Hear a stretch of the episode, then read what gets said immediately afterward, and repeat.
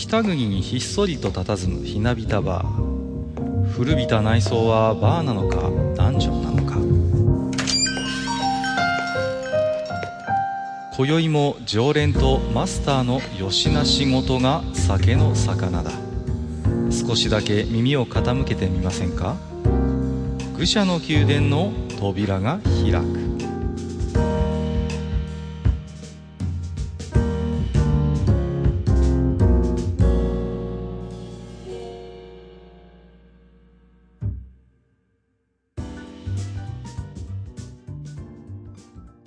えー、マスター、今日も来ましたよ。はいはい、いらっしゃい。いや、この前ね、あの、このお店来たんですけど、マスター不在で、ね。いや、申し訳なかったですね。いやいやいや、で、ね、久しぶりに、あの、あのお客様もご来店いただいてね、うん。勝手にここのお酒飲みながらおしゃべりさせていただいたんですけれども、はいはい。ね、あの、緊急、まあ、配信ということでね、はい。急遽ですね、あのコンセプトアートでおなじみ、あの、陰影のね、えーはい。えー富安代表においでいただきまして、はいはい。ね、いや、私も聞いてびっくりしたんですけど、あのーまあ、この愚者の宮殿でも取り上げましたね、あの、うん。G アートオブ陰影コンセプトアートがね、はい。まあもう品切れ状態ということで、はい。ね、なんか一時期アマゾンランキング、総合ランキングで1位もなんか取ったとね、すごいですよね。すごいですよね。はいはい。ね、うん、まあ、関心の高さが伺えたんですけれども、はい。まあ、えー品薄でなんとか再販をという声に応えてですね、うんえーまあ、リビジョンということで、リビジョンですね。はい。ね、はい、再度、えー出版されるということで、はい。まあ、それのね、まあ、一つ、まあ、かこつけていろいろと、あの最近のお話もさせていただいたんですけれどもね、うはいはい。ん、まあ、本当に精力的にね、あの、活動されていらっしゃって、はい。まあ、今後のね、いろいろと、あの、まあ、プランみたいなものもね、お伺いさせていただきましたけれども、うんはい。まあ、最近はあれですよね、本当にあの、動画なんかでもね、あの、チャンネルを開設して、ね、あの、なんていう、バーチャル YouTuber とこうね、共演しているということで、本人もトミーさんですからね。トミーになり、なってますからね。はいはいはい。トミーさんということで、で、まあ、いろいろとね、このコンセプトアートの本当に解説を、まあ、あの、優しくね、本当に、こう、なんていうのかな、うん。あんまり詳しくない方でも分かるように間口を広げる活動もやっぱ一方でやってらっしゃって、はい。で、もう一方ではね、いろいろと本当に映画に小説にということで、うんはい。あの、お忙しくされてらっしゃるということでね、はい。うんまたいろいろ貴重なお話も聞けましたので、はい。まあ、あのね、その辺の、えーお話、ちょっと前回、えー本編でご紹介しておりますので、ぜひね、合わせてきていただければな、というふうに思っておりますけれどもね。はい。えっ、と、まあ、ところで、えっ、と、まあ、前、前回になるんですけれどもね、はい。はい。あの、対等を語るということで、まあ、はいいろいろとはい、おしゃべりをさせていただいたんですけれども、えうんうんうん。で、まあ、やっぱりね、対等のゲームの中でいろいろと、まあ、あの、印象的なものをね、挙げていったんですけれども、はい。あのーまあ、いろいろその中でね、いくつかやっぱりこう、タイムギャルであったりとか、う。うんんうんまあね、そういう、なんていうんですか、こう、まあ、女性キャラがこう、登場するようなゲームの話もあったんですけれども、はい。まあね、ちょっと今日はね、そんな、えーところから話をちょっと発展させまして、はいえっ、と、題しまして、えーあの頃僕らを熱くさせたアーケードゲームの女神たちということでね。と。はいはい。まあ、あの、主にね、アーケードゲームで、こう、まあ、えーなんていうんですかね、こう登場していたあんな女性キャラ、こんな女性キャラということで。はい。まあね、多分我々が話すことなんで、どちらかというと古い話にはなっていくかなとは思うんですけれども。まあ、それは避けられないですね。そうですね。はい。ですけれども、まあそういうね、ちょっと古めのアーケードゲームの中から、そんな、えーまあ、女性キャラにフィーチャーしたお話を今日もマスターとしていきたいと思っておりますので、はいはい。マスターどうぞよろしくお願いいたします。はい。よろしくお願いします。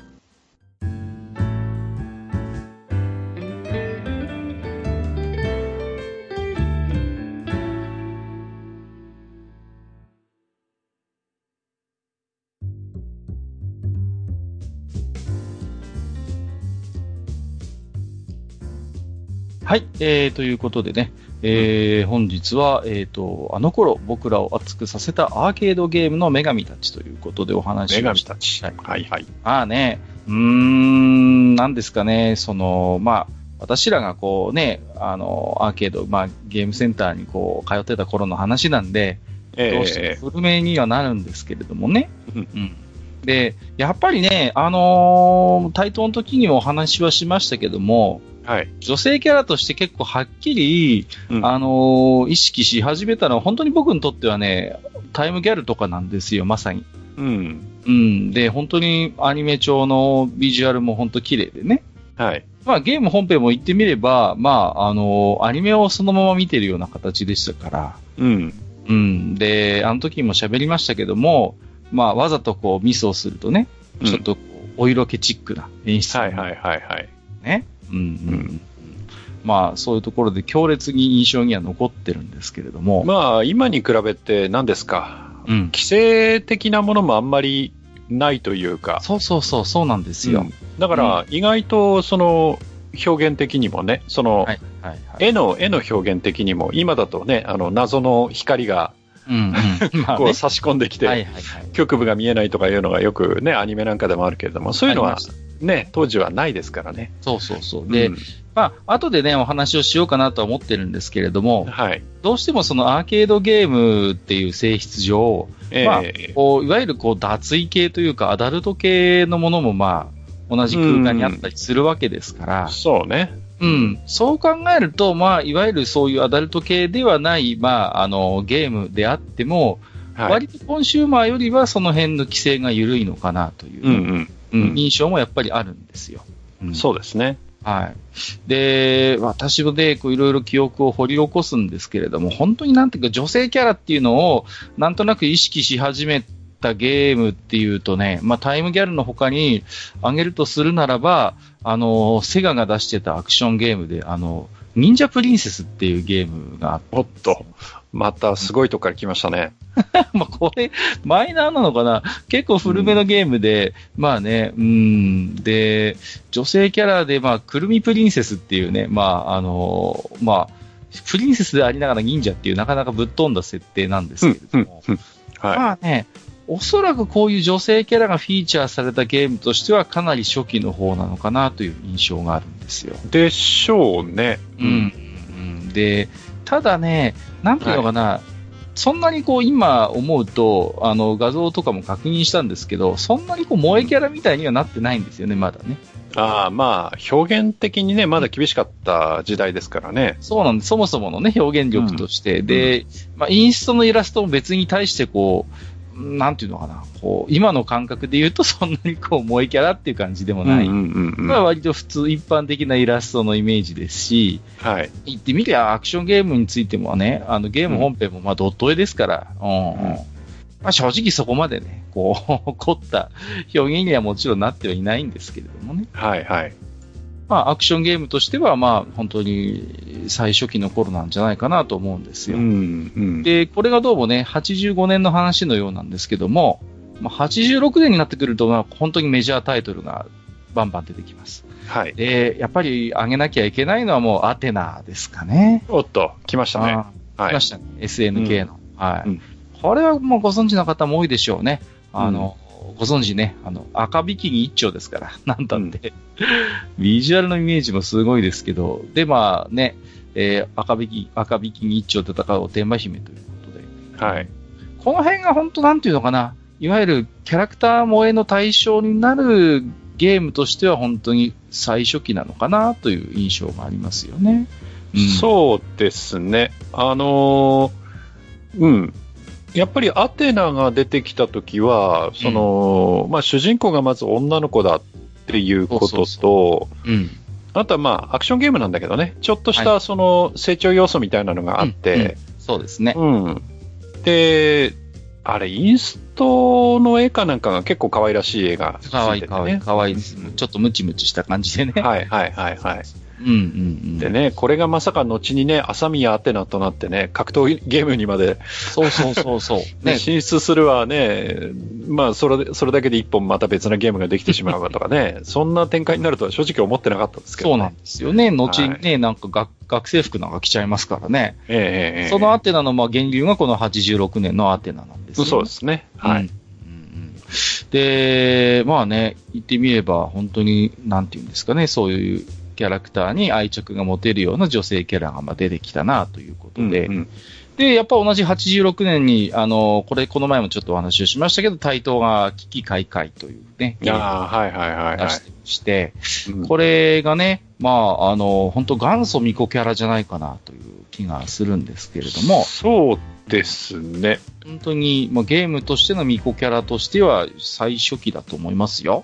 うん。ね、さよちゃんとね。うん。で、これ、まあ、前々回お話しした時も、じ実はインストが、ちょっとこう、なんていうの、明るい可愛らしい感じじゃなくて、ちょっと不気味なんですよねって話したじゃないですか。で、まあ今回ちょっとね、インストの画像マスターにも見てもらってますけど、なんかちょっとこう影が入ったりして、うん。ちょっとこうで印象的なんですよ。あの、危機開会のさよちゃんはね、あの、ゲームの中のキャラクターの方が可愛らしかっそうそうそうそう、そうなんですよ。た。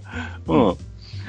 ね、結構動きがコミカルで、うん。細かく作り込んであるんですよ。そうそうそう。うんだから、まあ、ミコキャラっていうと、うん。まあ、さよちゃんより古いとなると、まあ、こっちのミコじゃないけど、それこそドルアーガの回とかになっちゃうんで。はいはいはい、まさにね。うんうん。で、あれは、ね、あれはっていうか、回は本当にあの、60回まで登った時に、透明で、トンとその、キャラクターが表示されるだけなので、そうですね。うん。うん。まあ、そういう面でいけばね、で、自分で操れて、えーっていうことでいけば、やっぱりさよちゃんがね、うん。そうなんですよね。うん。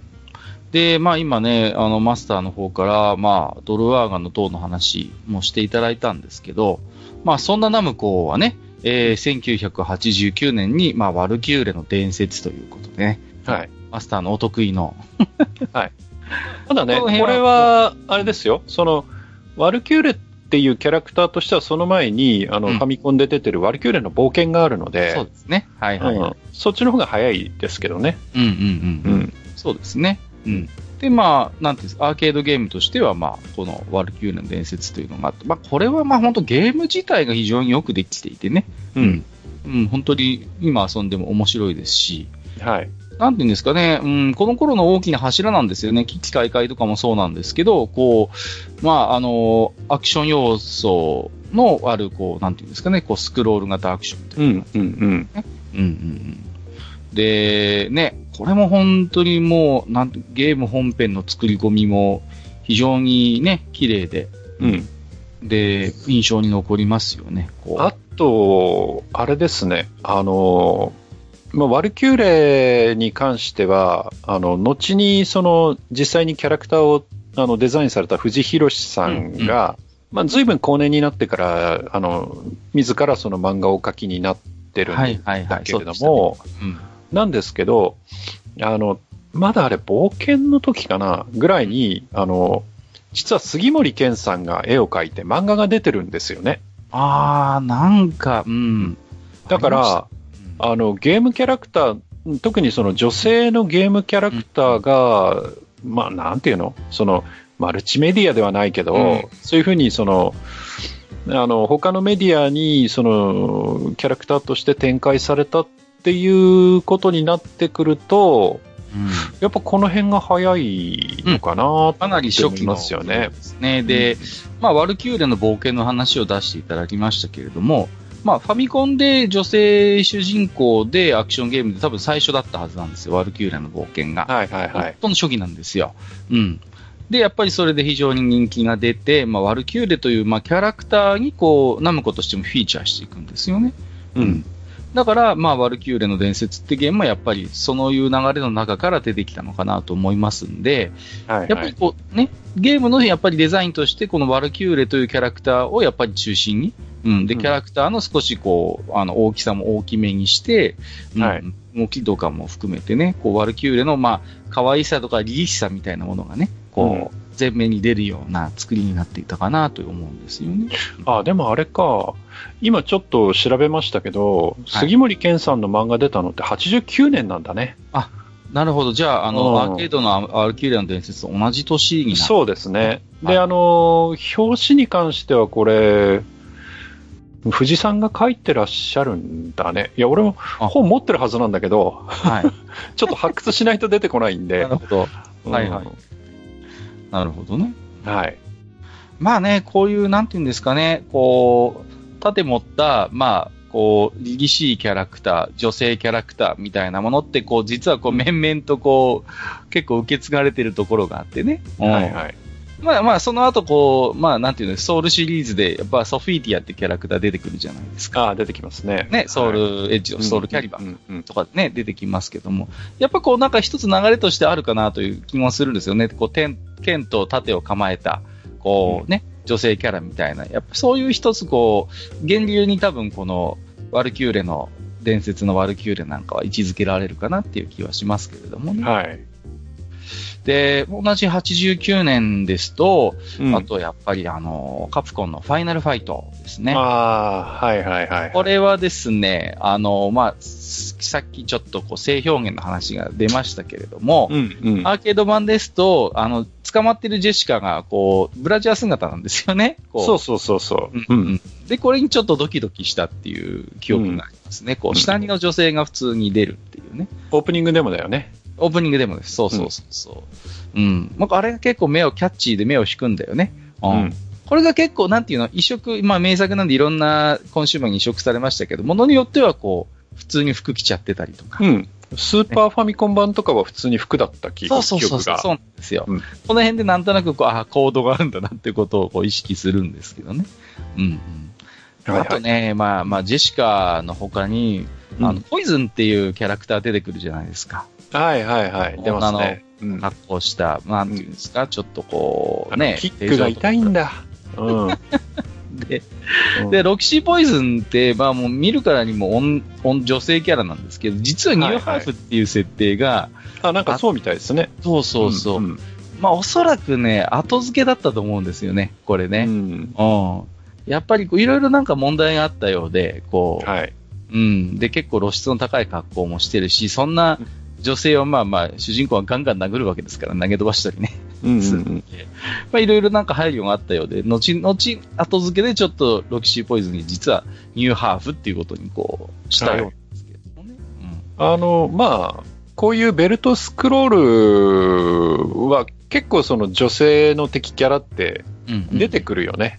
いや、やっぱいます、います。ううん。同じカプコンでもあの、後年あの、天地を食らう2とかでもあの、なんはいか、はい。ね、それこそチュンディみたいなあの、うんうんうん頭お団子の三三姉妹みたいなの出てくるじゃないですか。そうそうそうそう、いますよね。うんうん、いるいる。うんうん。だからやっぱり一人ぐらいをこうアクセントでこうね、用意されたりするところがありますよね。はいはい。で、まあね、いろいろと有名どころのタイトル挙げてますけど、うんあとはまあそうですね、ちょっとぐーっと新しく、新しくっていうかまあそれでも古いんですけど、はい。えっ、と、まああれですよね。アイレブンが出した、あの、ぐっすんおよよっていう、あの、そこまで飛びますか。はいはい。うん。エミリーっていうキャラクターが、まあ、、はいるんですけど、うん。よく覚えてるのが、あの、難易度がね、こう、設定できるんですよ、このゲームって、最初に。はいはい。ね、選択できるんですけど、その時に、あのね、お客さん初めてって聞かれるんですよね。これがね、もう、まあまあまあ、まあ、聞く人が聞けばおって思うようなね、うんセリフでね。まあ、そこまで、うん言うのはあなたぐらいだと思いますけどねい。やいやいやいやいや、だってでもそれ絶対これ狙ってるでしょ。うん。うんまあ、そうかな。いやいや。で、エミリーが結構可愛くて、まあ、うんうん、あの、印象に残ってますね。で、結構要所要所でゲームオーバーの画面とかにも出てきたりしますし、うんうんうんうんうんよく覚えてますね。で、対等の時に話をするのを忘れてたんですけど、はいクレオパトラ・フォーチュンっていう同じくパズルゲームがあって、はい。あパトラコっていうキャラクターがこれも出てくるのよね。うんはいはいはい。うん、これもまあ、なんて言うんですかね。結構、まあ今見ると古臭さも感じるんですけど、うん。まあ、あの、可愛いキャラなんですよね、これもね。まあでもやっぱこう80年代、90年代のキャラクターっていう感じが、そうそうそうそう。ありますよねこの辺はそうですね。うんうん。エミリーとかパトラコあたりは、まあそういう印象があるかなっていううね、ん。クレオパトラ・フォーチュンはね、なんだろうな、まああの頃、こう、落ち物パズルみたいなのいっぱいありましたけど、うん、割と僕なんかは、あの、好きでよく癖があったんですけど、結構好きでしたね。BGM もかっこよかったし、ううんん。なんかよく遊んでたなっていう印象があります。で、セガサターンに移植されて、それもなんか買った記憶があるので、うん。うんうん。まあ、対等のゲームでは割と遊んだ感じですね。あとね、まあ、この辺の90年代に入ってくると、まあ、いろんなジャンルのゲームが出てくるんですけど、はいまあ、あのーまあ、これもね、僕はちょくちょく言及するんですけど、ナムコの出した変なゲーム、ダンシングアイっていうね、もう、ああ、はいはいはい。あ、面白いんだけどね。面白いんですけどね、うんちょうどね、あの、ポリゴン出たての頃なんですよね。で、はいはい 3D キャラが踊ってるんですよ。で、それになんかエロザルみたいなのがくっついてて、でその、その猿で、まあ、要は囲むとですね、こう、はいそこの部分の服が剥がれていくっていうね。うん。うんうん。で、まあ、パズルアクションなんですけど、まあ、言ってみれば、こう、クイックス系のゲームですよね、これもね。うん。うん。うんそうですね。が、まあうん、3D になってるっていう感じで、うんこれがね、もう本当に遊びたいんだけど、地元のゲーセンで遊ぶのがはば、はばかられるというか、うん。恥ずかしいので、わざわざ隣町のゲーセンに行って、このダンシングアイを遊んでた記憶があるんですよね。それこそ、うんと、プレステ3時代でしたっけ？なんか移植されるって話があって流れちゃったんだよね。そうなんです。移植されるっていう噂があって、確かファミ通のなんか、その情報にも一回載ったんだけど、うんうん立ち消えになっちゃったんですよね。うん。はいはいはい。結局。うん。なんで、ダンシングアイは、幻の、まあ、移植に終わってしまったという、うんうんうん。まあ、ゲームでしたね。これなんかもね、今、今の技術で出したらなかなか面白いかなとは思うんですけれどもね。うん。あと同じナムコで96年ですと、えー、子育てクイズマイエンジェルっていう。出た。がね、ありまはいす。はいはい。これをね、あのーまあ、女の子を育てていくゲームなんですよ。うん。で、これも面白いのがね、こう、なんていうの？正解したゲームのジャンルによってどんどん性格が変わっていくんですよね。そうそうそう。うん。まあ、僕僕あたりがやるとね、大体オタクに育っちゃうんだよね。あ の、あれでしょ？はいはいピン底メガネみたいなそうそうそうそう。はい。感じのキャラになったり、うん。まあ僕がやるとちょっといつもね、色気多めな感じになったりとか、うんうんお色気キャラになったりするんですけど、はいそうはいいう。まあ、清楚系だったり、アクティブだったり、まあ、うんそう、まあ、オタクだったりっていうような、うんまあ、同じキャラなんだけども、こう、成長の具合によって、こう、うん髪型とか表情が変わったりするのが、まあ、面白かった。うん面白かったけど、なんかクイズ難しかった記憶があるね。クイズはね、難しかった。決してね、甘いゲームではなかったですよ。うん。うんうんうん。あとほら、クイズだけじゃなくてさ、なんか絵合わせみたいなのとそかさ、うそうそう、なんかミニゲームみたいなのもそう途中挟まるんだよね。挟まるのよ。うんうんうん。ねなかなか大変ですね。うーん。そういう記憶はありますね。このクイズ系っていうのは、まあ、本当アーケードならではでしたけれども。はい。まあ、あとはね、もう96年いっぱいいろいろあるんですけど、うんえー、まあ、コナミはセクシーパロデュースっていうことで、まあね、この頃になってくると、もうそういう、まあ、なんて女性キャラのね、はいもう一キャラみたいなのを中心に据えてくるようなゲームも出てくる。もうすでにちょっとコナミがおかしくなってきてる頃ですよね。この辺で。もうおかしかったんですからね。いやいやいや、まあも、もともとね、パロデュースっていうのは、まあ、それもね、なかなか、あの、なんだ、あれなんだっけ、チチビンタ。ピカですね。ピカ、はいはい。そうそうそう、うんあんなキャラも出てましたけれども、うんそうそうそう。まあ、そんな、えー時代もあります。最近の人わかるんですかね？あの、よくね、うんあ、の、テレビなんかでちょっとお色気シーンがあると、はいはい、はい、あの、あーんって声入るじゃないですか。はいはい SE 使いますよね。そうそう。あの声って、あの、パロデュースのチチビンタリカの声ですからね。そうそうそうそう、そうですよねうん。またによく使ってるでしょ、そうそうそね。あの声はそうなんですよ。で、うんね。まあ、だから、よっぽど使い勝手がいいんでしょうね。う。まあまあ、使い勝手はいいですわな。そうそうそうそう。もう今でも、セクシーボイスの象徴としてたびたび使われることで、はいはい。シビンタリカですね。うんで、あえてね、ちょっとここまで触れてませんでしたけども、うんあの、まあ、アーケードシーンにおける、まあ、やっぱ女性キャラっていうと、うんやっぱこう、く、こう、か、まあ、欠かすことができないのが、やっぱあの、いわゆる一連の格闘ゲームうん。のキャラクターになってくるのかなと。はいはい。うん。で、まあそうですね。で、あのー大体、まあ、格ゲーの、アーケードの格ゲーの法則として、大体2で化けるっていうのがありますよね。こう。うん、うん、うん。まあオリジナルあるんだけど、大体2ぐらいでこう、人気が確立していくものが多くて、うん。で、ストリートファイター2なんかも、はい。僕ね、オリジナルの本当無印のストリートファイターの記憶がね、ほとんどないんですよ。ああ、ないっすか。なんとなく覚えてはいるの。確か叩いたボタンの強さで強弱決まるようなシステム。そうですよ。はい。あの、でっかいボタンでね、あの、アップライトの筐体でね。そうそうそうそうそう。まあ、あの頃から6ボタンの普通のもあったんだけど、うんうんうん。うんまあ、ただ、有名なのはあの、アップライトのでかいやつで、あの、ゴムのでっかいボタンがついててっていう。そうなんですよ。うん。で、ボタンの叩いた強さで決まるっていうね、うん数えるぐらいしか遊んだことない記憶があるんですけど、はい。あのーまあ、一つで言うと、まあ、おなじみのまずチュンリーですよね。今でもうん。人気がありますけれど、はい。まあ、あのーこの頃はまあ、まだ唯一の、あのー女性枠でしたよね。うん。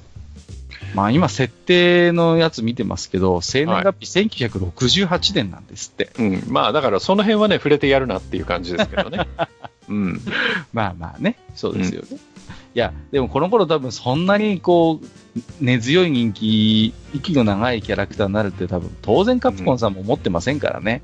うん。いやー、だけどね、これ、あの、未だに思うんですけど、はい。確かにその、読み方としてはチュンリーが正しいのかもしれないんですけど、あの、日本での呼び方として、春麗っていう呼び方の方がね、実は好きなんだよね、僕ね。ああ、そうなんですか。うん。チュン、チュンリーじゃなく、本当にあの漢字をそのまま日本語読みして春麗と読んだ方が、僕は好きなんですよね。へえ。うん。うんあまり僕の周りで春麗って呼ぶ人いなかったな。あ、そうですか。うん、チュンリーはチュンリーだったような。まあ、これはね、くだらない、あの、こだわりなんだけど、うんうん。はい。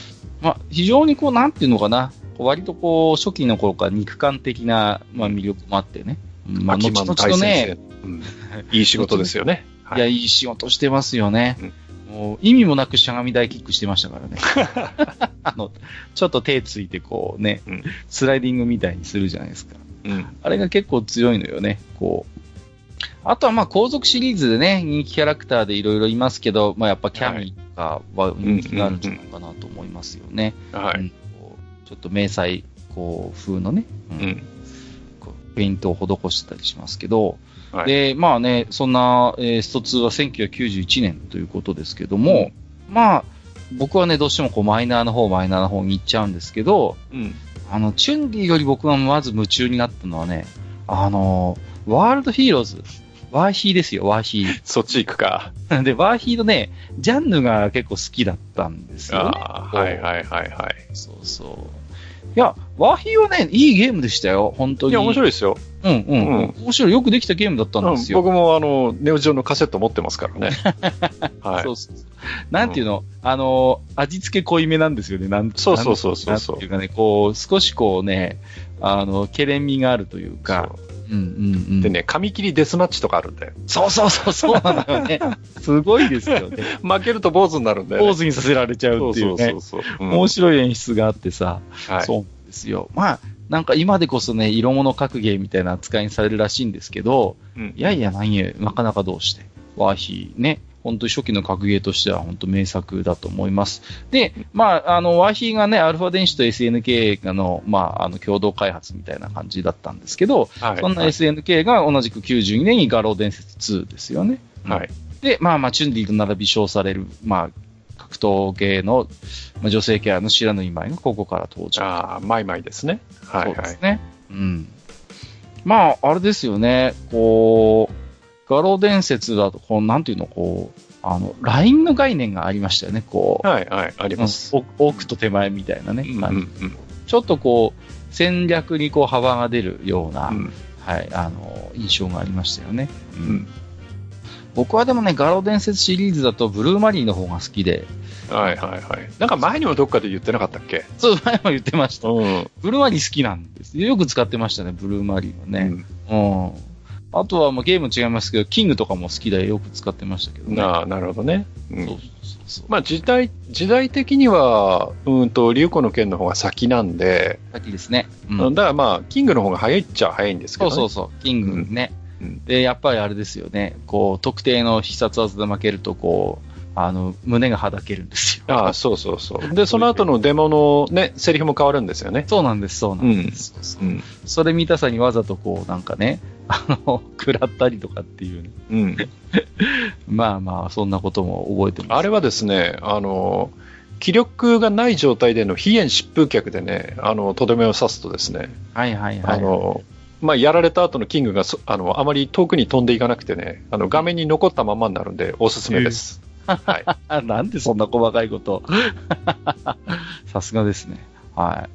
あちょっとあの、脱線しますけど、あの、はい。リュウコのあの、技が決まった後、後のスコーンと音が気持ちいいんですよね、こう。いや、ポーンっていう、竜子はね、やっぱあの音ですよ。爽快感ありますよね、なんと。うん。うんうんうん。あの音を開発した人はね、すげえなと思いましたね、こう。リアルでそういう音し、まあまあするわけないじゃないですか。まあうん、ね、普通の打撃音じゃないですか。でもやっぱりこううん演出としてああいう音をこう当てはめたっていうところはやっぱなんかすすごいなと思いましたね。だって、覇王昇降拳とかもすごい音しますからね。すごい音しますよね。ドカあれねーンっていう音するから。そうそうそう。パーンっていうね。なんじゃこりゃーっていうね。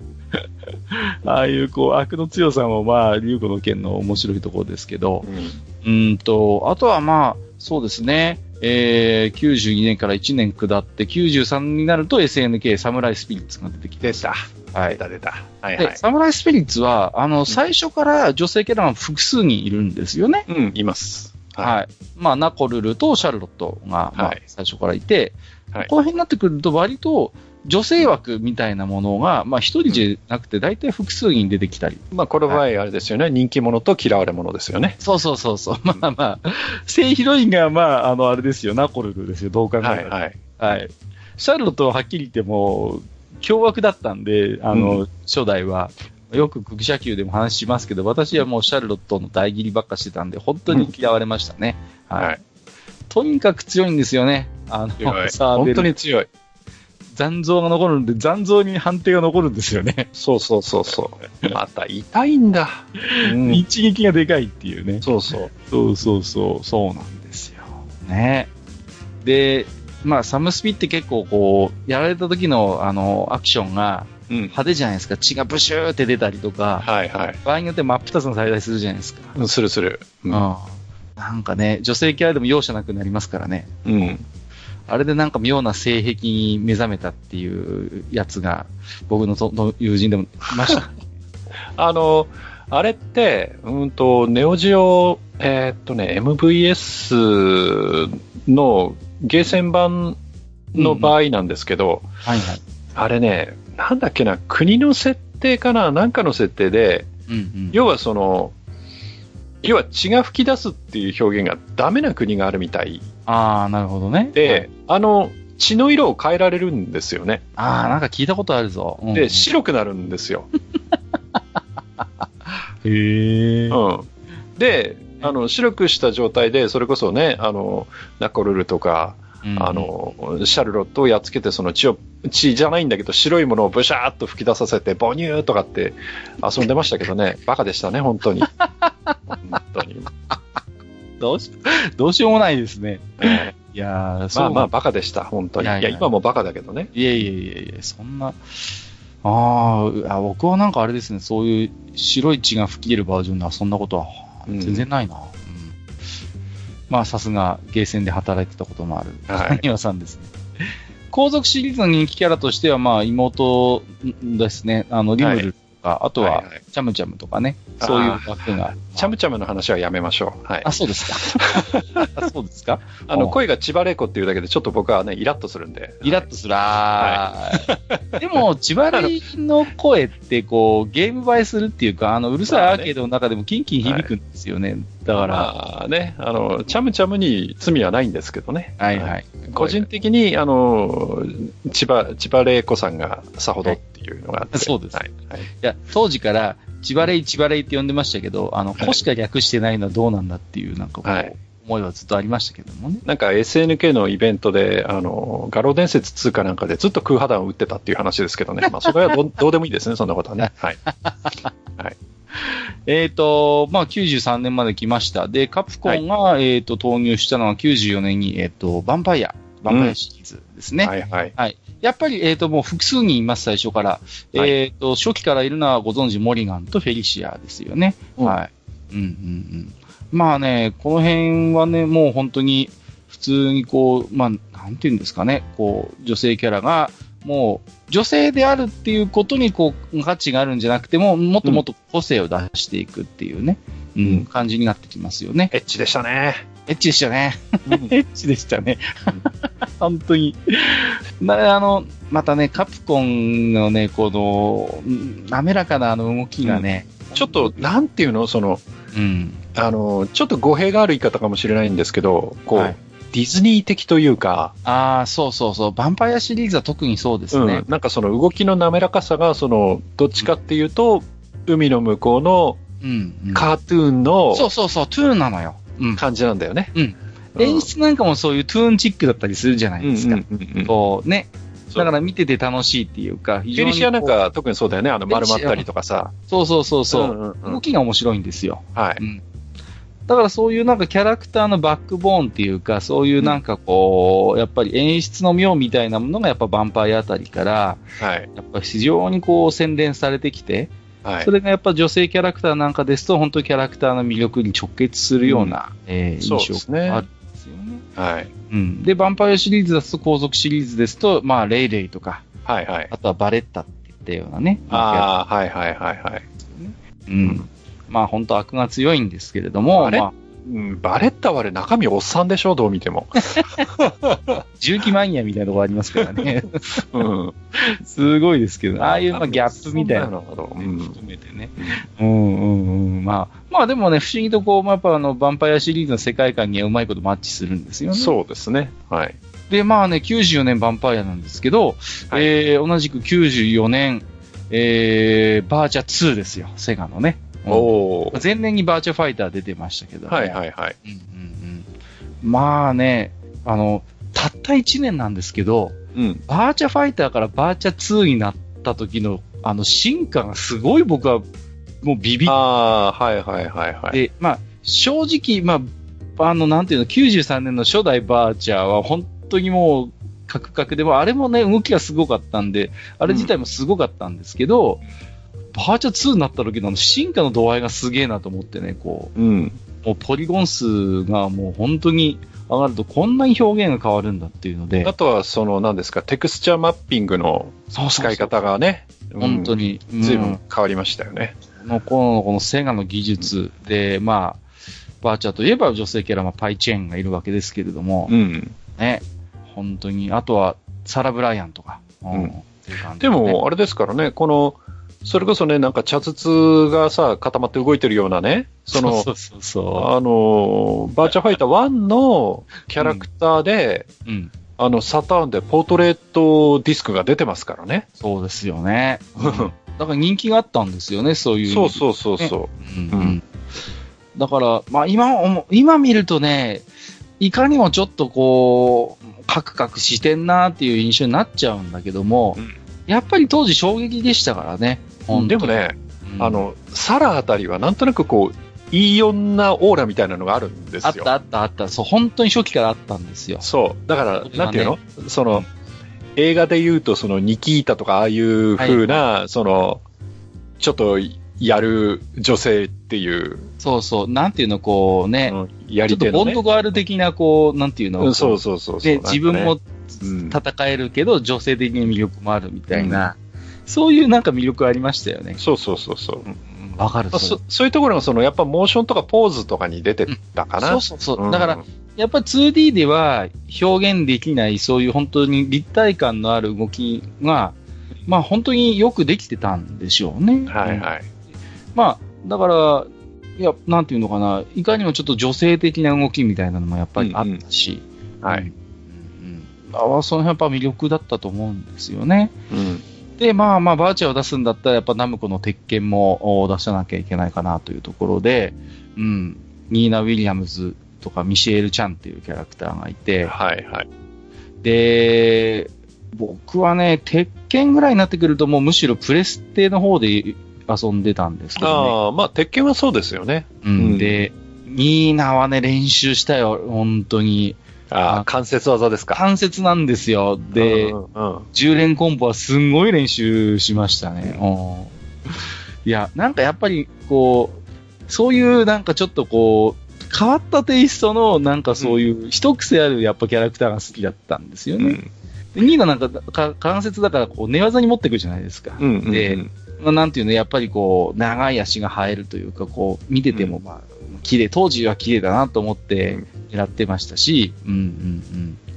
そういう、なんかあれですよね。やっぱ魅力がやっぱ鉄拳にもありましたよね。あとう、んアンナがいたよね。妹が。あそうそうそうそう、めっちゃ仲悪い。あれ姉妹かなんかでしたっけ姉妹です、姉妹です。ですよね。そうそうそうそう。で、ね、アンナもやっぱりこう関節なんですよ。関節取そうそうるんですよ、ね。そうそうそう。うん。そう。懐かしいな。うん。まあ 3D 系ですと後衛編のキャラクターがまあ人気があったかなというところで、うんちょっとまあね、あのー時代がもう少し、えっ、と、下ります。95年ぐらいになってくると、はいはいうんまあ、あのーなんていうんですか？これも結構印象残ってるんですけど、サンソフトがね、格ゲー出してるんですよね。ああ、はいはい。ギャラクシーファイト。うん。うん。で、まあ、ルーミとか、ゆはい一番有名なのかな、ギャラクシーファイト。うんじゃないですかね、やっぱりね。うん。そうそう。この辺もちょっと人気があったんですよね。うん。そう。ルーミとかジュリっていうキャラクターがいましたね。ルーミはね、あの、人間じゃないんで、はいはいはい。実はあの、足の構造が違うんだよね。ああ、そうそうそうそう。なんかそう。あの、馬の後ろ足みたいな感じの関節になってて、はいはいはいはい。うんそうだそう。そうそう。で、あの、あれなんですよね。まあ、あのールーミは、こう、なんていうの？まあ、手手とか足にグローブみたいなのをこうはめててさ。なんか、あちゃーおちゃーとかやるのそうだっけ？そうそう。そうそうそうそう。なんか、パンチの連続技があった気がするな。そうなんですよ。うんで、こういうでっかいグローブとかはめるキャラっていうのが、女性キャラみたいなの、なんか出てきましたよね、なんかこう。なんていううんうん。なんか手足を強調するような、うんそういう格ゲー女性キャラみたいなのって、なんかルーミーあたりから出てきたよなっていうね。うん。まあ、同人の方だとグローブオンファイトっていうゲームがありましたけど、いや、ありましたね。まあ、あれはね、すっかりディフォルメしてましたけれども、やっぱりこう手足を少しこう、先を強調するような、うん。なんか表現って、なんかこの辺から出てきたかなっていう気はするんですよね。はいはい。うんあとはね、カルト的な人気で言うと、今でもファンが多いサイキックフォースタイこの間もちょっと話しましたよね。そうですね。この間も少し話をしました。ウェンディ・ライアン、えー、エミリオ・ミハイロフ、ソニア、まあ、そ、この辺ですけどね。で、サイキックフォースはなんかこう、なんかよく覚えてるんですけど、ストイックな格ゲーファンはちょっとね、小馬鹿にしてるところがあったんですよね。なんかちょっとこう今更なんだよ、みたいな、うん。そういう。でも、今でもやっぱりすごいファンがいるし、うん。やっぱ女性が結構遊んでたかなっていう印象もあるんですよね、この辺になってくると。まあちょっと毛色の違う格闘ゲームだったよね。そうそうそうそう、黄色が違うんですよ。う。うんん。だから、なんかね、サイキックフォースあたりはいろいろ言う人今でもいるんだけれども、うん。まあ僕はタイトルの格ゲーとしてやっぱ非常に、うん、あの、うん印象に残ってますね。うんはい。ちょっと中二臭い設定あったり面白いんですよ。うん。うん。あとはね、サンソフトが、うんギャラクシーファイトの後に、はいワクワクセブンっていうゲームです。ああ、あったあっねた。はいはい。うんありましたこね。の流れなんですよ。う。うんん。で、だからこの頃のサンソフト結構面白い格ゲー出してたんですよね。うんうん。いや、出してますよ。うん。本当に。で、うん牧原アリーナとか、ティセロンブローゾっていったようなキャラクター。T セ。そうそうそうそもうメイドキャラ狙いまくったキャラだよね。う。そうですね。本当にもう攻めたというか、もう、なんせメイドロボですからね。メイドロボ。もうこの頃の、うん本当にもう、なんて一つのこう、萌え要素を本当にこう、ギュッと固めて出したような。なんだっけ？ドリルとか出さなかったっけ？出す出す出す。そうなんですよ。だよね。うん。で、あの、前髪が長くてね、表情が伺えないんです。そうそうそうそう。そういうところも含めてね、まあ狙ってるのよね、この辺のキャラクターは。うん。うん。で、ちょっとだけすいません。まあ、記者の宮殿なんで、うんちょっとだけあの、脱線させていただきまして、はい。実はね、この頃、エロゲ業界でもね、対戦格闘ゲームって何本か出てるんですよね。すでにアーケードでもないね。そう、アーケードからも離れちゃうんですけど、はいはいはい。あの、ちょっとね、触れておきたいんですよ。はいはいでどんなんですまあか意外とね、古くからあるんですよね。で、本当の最初期で言うと、うんアグミックスって会社がね、ザ・クイーン・オブ・デュエリストっていうパソゲー出してるんですよね。おううん。でね、これがね、実にね、92年の話なんですよ。おーずいぶん古いですな。そうなんです、そうなんです。古いんですよ。だから、時代的に言うとあれですよ、ガロー2とかの頃にもうパソコンでもパソあの、格ゲー出てるんですよ。しかも、しかもエロゲーで。はいはいそうそううんで、これが、あれなんですよね。あのーいわゆるエロゲーじゃない、全ジャンルでも、いわゆるそのパソコンゲームでの本格的な対戦格闘の実は走りって言われてまして、エロゲーから出てきたんですよ、この流れが。じゃあ、これはやっぱり、その、相手を任すと、ちょっとその、エッチなグラフィックが、みたいなってことですね。そういうはあはあはあなるほど。うん。で、まあ、これよりも多分有名なのがね、翌年にね、うんバリアブルジオっていう、あのーああ、聞いたことあるぞ。はい、うんはい。これは有名だと思いますね。うんはい。あの、アンナ・ミラーズみたいな制服着た女の子が主人公なんですけど、ギガが出してるんですよ。はい。うんこれがね、93年。で、はもう当時の本当パソコンのスペックをね、もうフルに使ったような結構本当によくできた対戦格闘になってまして、はい。あとね、まあ93年マニアックなところでいくと、フォレストっていう会社が人形使いっていうゲーム出してまして、あうん、で、本当この辺も98で動く対戦格闘ゲームとしては本当に走りあ。になってるんですよね。はいはい。で、さらにどんどん脱線していきますけど、えー僕が持ってた PC エンジンで、あの、はいストリップファイター2っていうですね。これ、これ、有名で、有名は有名だと思うんですよ。これ、これいい。有名だけど、まあ、いわゆる正規ルートのゲームじゃないでしょ、これえ。これはね、あれですね、あの、ハッカーインターナショナルだよね、やっぱりね。そうそうはい。あの、非正規品ですね、これはね。はい。あの、これはね、兄貴が持ってたんですよね。ほうストリートファイター2はさすがですね。うん。で僕はそうそう、それでたまに遊ばせてもらうって感じだったんですけど、はいはい。まあね、何が面白いって、ストリップファイター2よくできたゲームなんですけど、うん。なんかね、あの、あれ、これを使うと PC エンジンが壊れるとかいろんなデマがあって、そうそう。壊れはしないよね。全然、いや、本体壊れはしないと思うんですけど、うんい。ろんな噂があってね、ストリップファイター2で遊んでると PC エンジン壊れるらしいよ、みたいなね、かもない話もあったんですけれども、はいはい。まあね、だんだんこの辺からそのパソコンゲームの対戦対戦ゲームって、だんだん下火になっていくんですけど、まあ、ソニアが95年に出したバイパーあたりが、まあシリーズとしては本当に後半、まああれですね、あの後半の方に入ってくるああ。バイパーシリーズね。バイパーシリーズ、はいはいこれもいくつか出てたんですけど、結構その、何なシーンがえげつないやつですよね。そうそうそうそう、えげつないんです。うんえげつないんだよね、これ。そうなんです、うんちょっとこれはね、なかなかのえぐい描写があったりするゲームで、まあ好みが分かれるんですけれども、まあはい。なんとなくこの90年代の、まあ、あの、前半から中盤ぐらいというのは、実はエロゲ業界でも、あの、ちょっとした対戦格闘ゲームのブームがあったという、まあ、そんなお話でございます。はいで、まあ、ちょっとね、今日はアーケードがメインですので、えーまあ、アーケードの話に戻っていきますけども、はいはい。まあね、やっぱりこの辺も触れていかなきゃいけないだろうということで、うん。まあ、ゲーセンに咲くアダバナ、アダルトゲームというおっことで、とね。、来たね。はい。ちょっとこの辺もね、話をしていきましょう。でまあ、うん大きく分けてやっぱり2系統、一つ表現としては、いわゆる実写系、はいはそれから、まあ、アニメ系ということで、い。はいはいはい。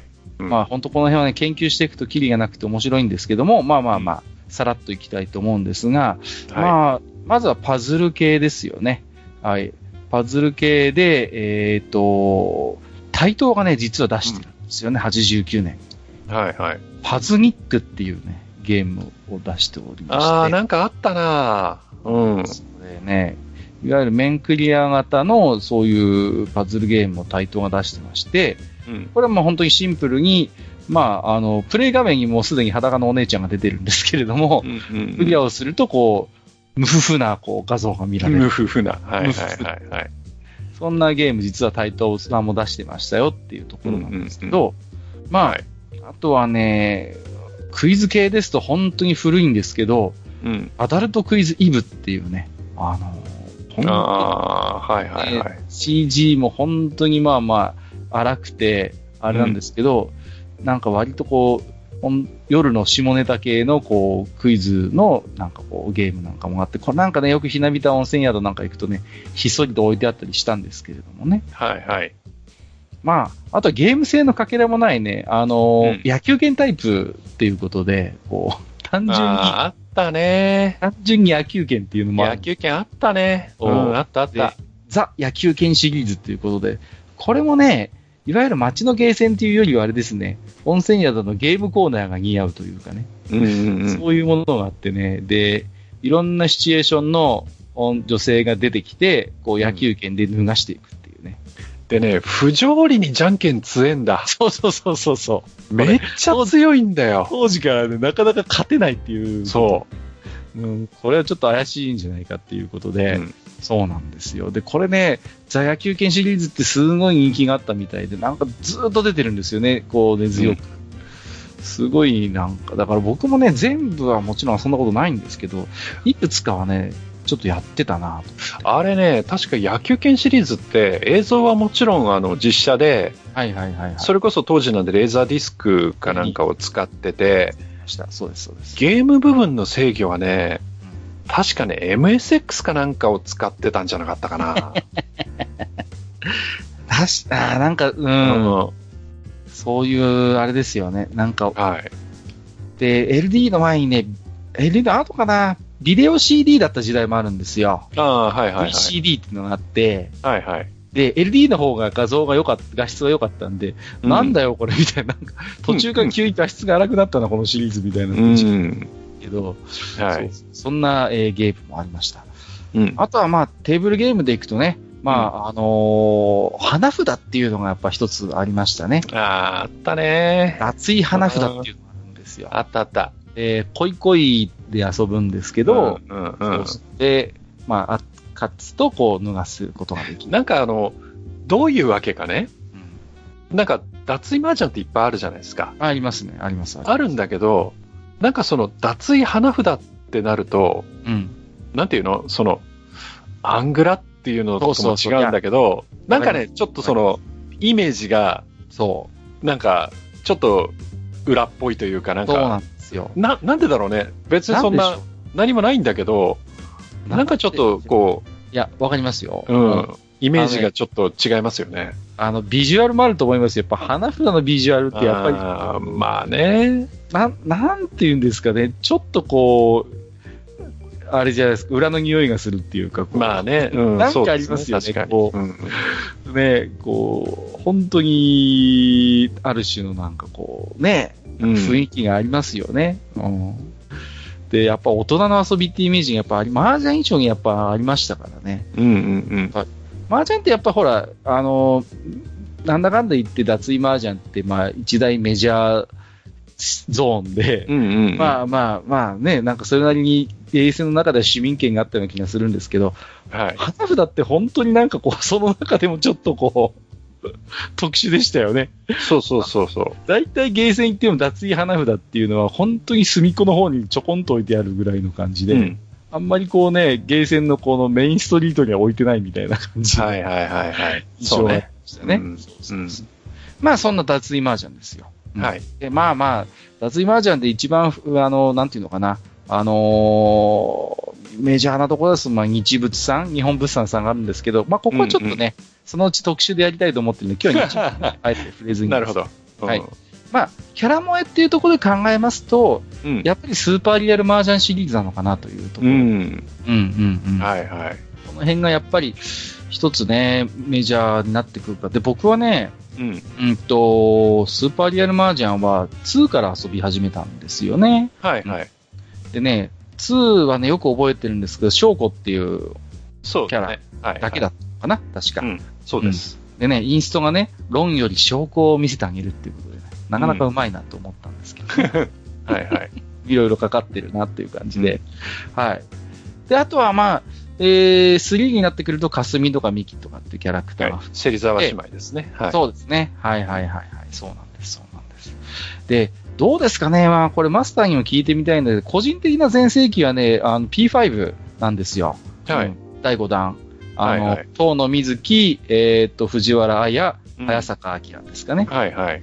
この辺がなんか、全全盛期かなーっていう、ちょっとイメージもありますね、個人的にはね。うん。一番よく遊んでたかも。かもしれないけど、えただ、う。うんんと、まあ、もちろん異論はあると思うんですけど、はいはい。もちろんここはね。はい。キャラ人気が高まったのはやっぱり P2、P3 うん、うん。なんですよ。そうですね。はい、はい。で、あの、なんせ、あの、P2、P3 は、いわゆるあの、ゲームビデオが出てるし、そうですね。はいはいはい。うんで、ゲームビデオが出ていて、この、え3人のキャラクターを使ったイメージソングとかの CD が出てるし、そうそうそうそう。その後、えっ、と、マージャンバトルスクランブルっていう、オリジナルのアニメまで作られてるんで、すごいですよね。はい出自は脱衣マージャンなんですけどね。そうそうそうそう。うんうんうんうんだから、脱衣マージャン出身なんだけども、異様にキャラ人気が確かにそう。高まったのはこの頃ですね、確かにね。でね、確かね、翔子と、P2 の翔子と、3のお姉さんの方のミキが同い年の設定で友達っていう設定だったはずなんだよね。はいはいはいはい。で、かすみは、あの、妹なんで年下っていう感じだったと思ったな。はいはいはい。で、確か翔子とミキが高校2年生くらいで、かすみが設定上は中学生だったかな、なんかそんな感じだったような気がしますうんね。今だったら完全アウトですよね。アウトだね。うん今だったらアウトですよ。いや、だけどね、はいあの、本当にあの、当時、えっ、と、P2 で何年だ？あの、オープニングっていうか、アトラクトのデモで、うんうんうんうん。あの、翔子がウィンクするんですよ。するする。うんその時の髪の動きとか、その、グラフィックの処理がね、当時のその、アーケードのゲーム機の中においても、かなり上のレベルだったような気がするんですよね。いやいや、わかるわかる。画面処理はね、すごいものがあって、うん。僕らやっぱりびっくりしたんですよね。87年だって。うんすごいね。うん。いや、本当ね、あのーじゃあ87年何何のゲーム出てんだよっていうこことですよ。そうそうそう。いうんやいやいや、今日の話でいくと、本当にあれですよ。もう、あのーアテナとか、危機開会の世界。そうそうそう。その時に、その、画面上で、その、要はね、LD ゲームとかじゃないんだけど、フルアニメーションしてるわけだから。そうそうそうそうそう、この技術たるやん。そうそうそうそう。すごいですよね。で、あのね、僕もよく覚えてるんですけど、はい。あの、ゲーメストでね、表紙飾ったりしてたのよね。こううんあの頃。で、はいあのね、あの、翔子が、あの、メイン張ってると、売れ行きが違うっていうことで、うんうんそう。すごいですよ。脱衣麻雀のキャラクターがバンとこう出て、前面に出て、めっちゃ売れるっていうね。そうなんですよ。うん。だから、あのいかにこう、スーパーリアル麻雀で脱衣麻雀っていう、まあ、アングラ的なジャンルが市民権を得たかっていううん。ですよね。本当に。うんうんうん。いや、だから、これは本当にすごいなと思いますね。うん。うん。だって声優さんだってね、山本ゆり子さんとか、そうそうそう。そうね。そうなんですよ。翔真由美さんとかですからね。すごいもう、本当一、なんていうの？一流のね、本当に第一線級のキャラクターを作ってますからね、ね。芹沢美希のね、翔真由美さんなんか、要は栗田さんですからね。そうですよね。美味しんぼのね。うん。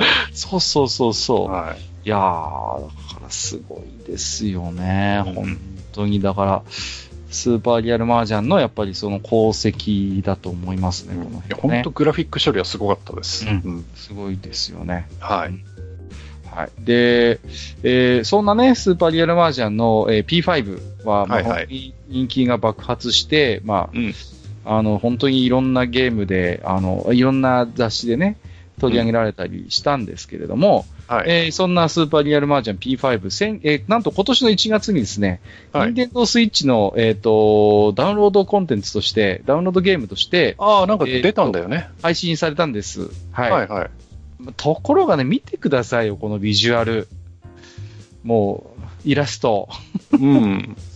どうですか？もう、なんで変える？いや、お中身はね、オリジナルなんですよ。はいはい。中身はね、オリジナルなんで、はい。まあ、当時のイラあの CG なんでいいんですけど、なんでこれわざわざ変えたかなっていうね、こいや、あのね、あのーそもそも、あのー P2 の時代からキャラクターデザインは確か田中亮さんう。そうそうそう、そうです、そうです。なんだけどうん、田中亮さんの絵柄自体が変わってきちゃってるっていうのがあって、あだから、P2、P3 の時代と、それこそ P7 とかになると、あ違うんですよね。結構絵柄が違っちゃってるんですよいね。や、違う違う違う。うんそれは。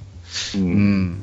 だけで、どね、このやつをどなたが、その、うん書いて、原画を書いてクリーンナップを誰してんのかは、それはわかんないけれども、うんうんちょっとその、やっぱり当時のイメージっていうか、当時のそのゲームの画面になってるキャラクターとは、ちょっとかけ離れちゃってるですよかなという感じがあるよね。はい。ネットでもね、こんなはずじゃなかったというような反応が、はい、はい、はい。俺の知ってる P5 じゃねえみたいな反応が多々あったのをよく覚えてます。はいそうですよね。そう。まあでも P5 は本当ぬるぬる動くからね。うん本当今までのリアルマージャンもすごかったけど、はい。あの P5 の動きたるや、あのね、あの、リーチかけるときにこうリ、リーブをこう前に出すのよね、こう、ピーってこう。ああいう演出なんかもすごい可愛くて、いやー、本当によく覚えております、この辺は。うん。うん。えー、ということで、はい。まあ、最後は愚者級らしくちょっとね、あの、ははい、お話しさせていただきましたけども、うんまあ、ちょっとね、今回このテーマに沿った置き手紙も何通かいただいておりますので、この場でご紹介させていただきたいと思いますよ。はい、はい。はいえー、まず1通目、えっ、と、宮中さん。えー、パッカさん、マスター、こんにちは。僕のアーケードゲームのヒロインは、クイズマジックアカデミーのアロエです。ということで、ほうマジアカ来ましたよ、マジアカ。うん高校生くらいの体格の生徒が多い中で、アロエだけは小学生くらいの小さいキャラ。制服の上着だけで全身がすっぽり隠れるくらいの小ささに、ツインテールと猫耳っぽいリボンという容姿は、あざといとまで言われるくらい。でも、僕はアロエの素直さ、無邪気さにやられました。正解した時、子供らしい無垢な笑顔とアクションで喜んでくれるのがプレイ中の癒しでした。うんただ、この天真爛漫なキャラの割に、実は飛び級でアカデミーに入学した天才で、自分の意見を年上の学生並みにききちんと言葉で伝えることができる賢さや、病院で働く両親を助けるためにアカデミーで賢者を目指すというけなげさにも心打たれます。うんキャラの容姿もいいけど、性格がとにかくいいのですよ。クイズマジックアカデミーはすでに稼働して10年以上経って何度もバージョンアップしていますが、パートナーキャラ選択時には毎回アロエを選ぶくらい愛着のあるキャラです。というこあとでした。ーお気に入りなんですね。はい、ありがとうございます。もうマジアカももうなんだかんだで結構もう、まあまあねう、ん。長いですよね。本当に。はい、はい。こううん。だって僕だって結構なんか遊んでたもんな。もう最近は全然やんなくなっちゃったけど。う。うんうんうんで、ね、こうやって、こう、なんていうんですか、愛着のあるキャラクターがね、いれば、こうずっと使い続けるっていうのなんかわかりますし。いや、わかりますよ。ううん、うん、うん。そういうのはまたいいですよね。はい。でも、マスターってマジアカって遊んだことあります？あえーっとね、東京行った時に、の、はいはいはい。ちょこっとやったことありますね。でもそれぐらいかな。もう、僕はほら一時期ちょっとハマってて、あの、うんガンガンやってたんですけど、はいはい。上の方になってくるともうなんか、ほら順位並べ替えとかもう一瞬でこうみんな答えちゃうわけですよ。うんうんもううんなんか人外みたいな人がいっぱいいる世界なので、もう途中なんか諦めちゃって僕はドロップアウトしちゃいましたけどもね。うん。うんうん。でもマジックアカデミーのキャラクターも本当になんていうかこう個性が皆さんあって、すごいこう、うんなんていうのかな、キャラが立ってるんですよね。うん。うんで、やっぱあれはあれで一つこう、世界観がきちんと完成されているいいゲームかなっていう気がいたしますね。うん。確か、うーん、DS かなんかにも移植されてたような気もするしね。うん。で、曲もいいのよね。僕何枚かサントラ買いましたもん。マジッあ、クアそうですか。うん、うん。はいはい。そうそうそうそう。すごい曲もいいんですよ。なんで、はい。なんか懐かしいなと思って。懐かしいって言っちゃいけないのかな今の現役のシリーズだ。はい。だんだんビジュアルもなんかね、変わってきたりなんかしてね。でも当時の雰囲気はまだ残っているんじゃないでしょうか。はい。うん。ございます。えー、2通目。はいヤママンさんですね。どうも、はレトロゲーム大好きヤママンです。うん今回はアーケードゲームのヒロインということで、すでに語られているのかもしれませんが、私の推しは何と言っても、さらわれヒロインです。ああ、わかる。うん。それは何かというと、80年代のアーケードゲームによくあったストーリー。プレイヤーキャラクターがさらわれたヒロインを助けに行くというのが王道王道パターンなのですが、これがなかなか趣深い。うん私の記憶では、任天堂のドンキーコングが始まりで、ヒロインのレディがジャンプマンを頂上で待っているだけでした。うんその後、発展して様々な作品でヒロインがさらわれていく場面がオープニングで導入されて、嫌な王の気持ちが高ぶったものでしたね。うんそこで私が紹介したい思い出のさらわれヒロインたち。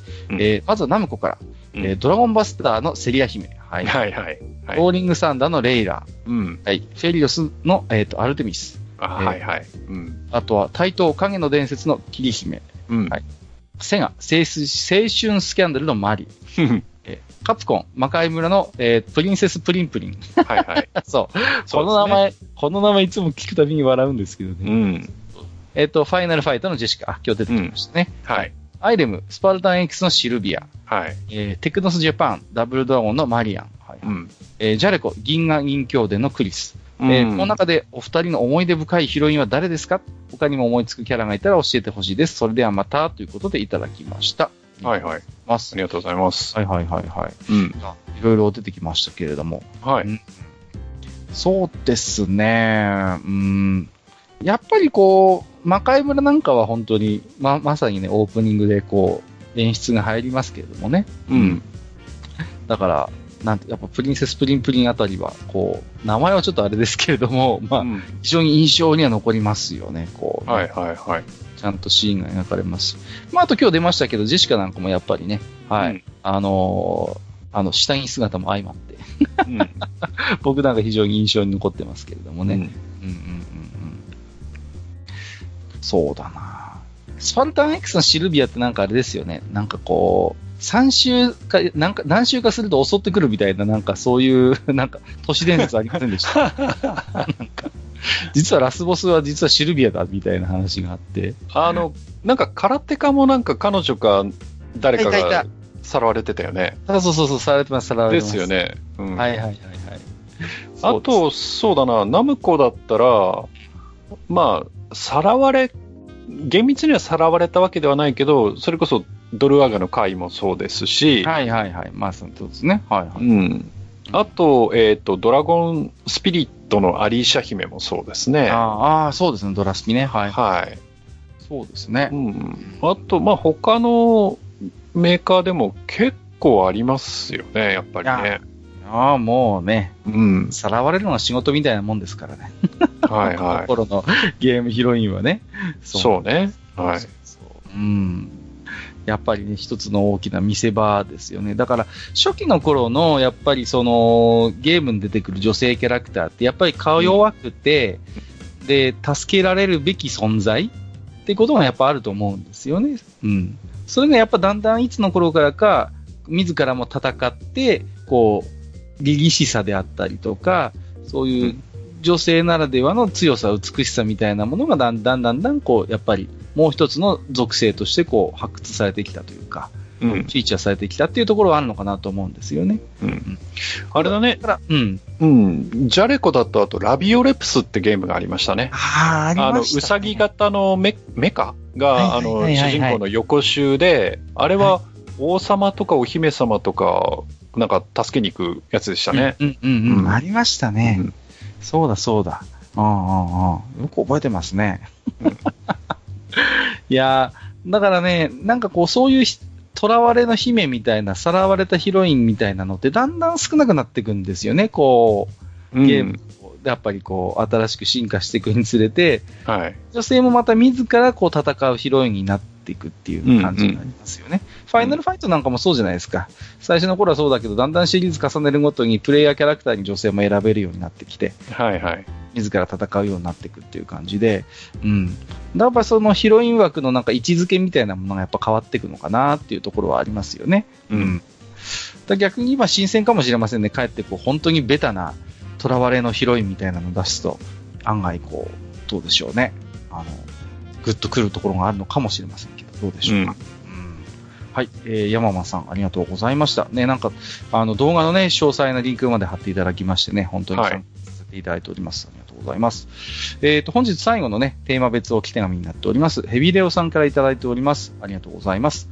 あの頃僕らを夢中にさせたアーケードゲームの女神たち。やっぱり普通に考えると格ゲーのキャラに集中するんでしょうけど、うんうん。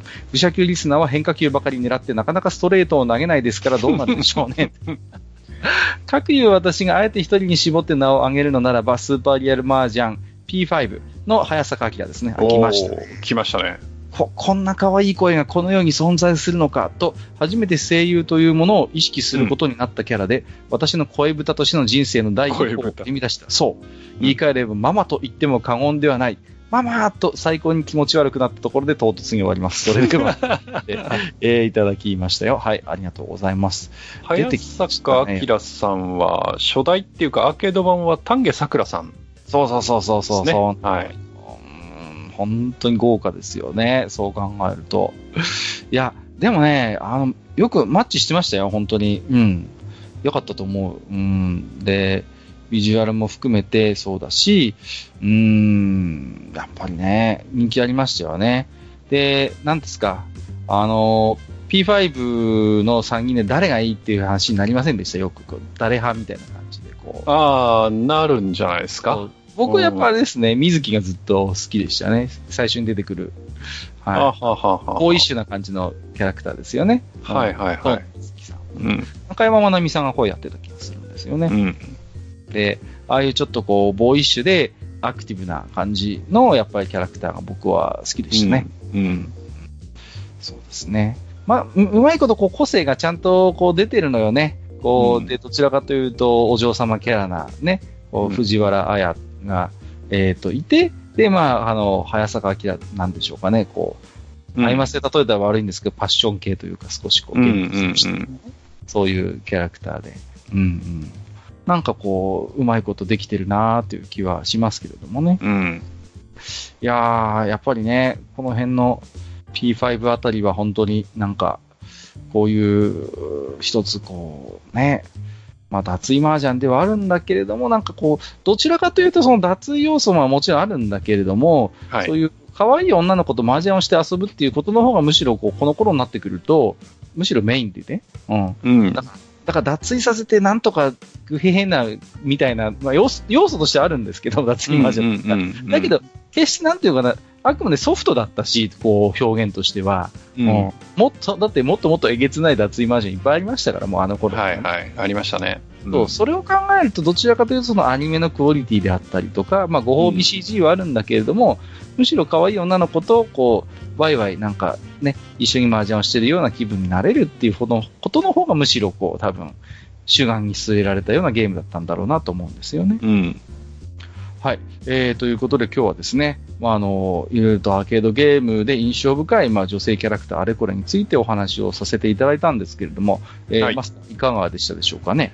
そうですね。あのーまあ、全然触れてないキャラクターもうんうん。もちろんね。結構いるので、うんうんうん。あのー僕としてはですね、あの、はまあ、今日話してきたキャラクターってどちらかというと、はいその、まあ、いわゆるプレイヤブルであったり、うんうんうん。そう。あとはその、えーなんていうの？その、攻略対象っていうとちょっとおかしいんだけど、はいはい例えば麻雀ゲームみたいなその相手役だったりとか、あとはその、えー、さらわれヒロインなんかの場合は助けに行く、そうですね。まあ、うん宝物扱いだよね。宝物扱いの、えー最終目標みたいなキャラクターが多いんですよ。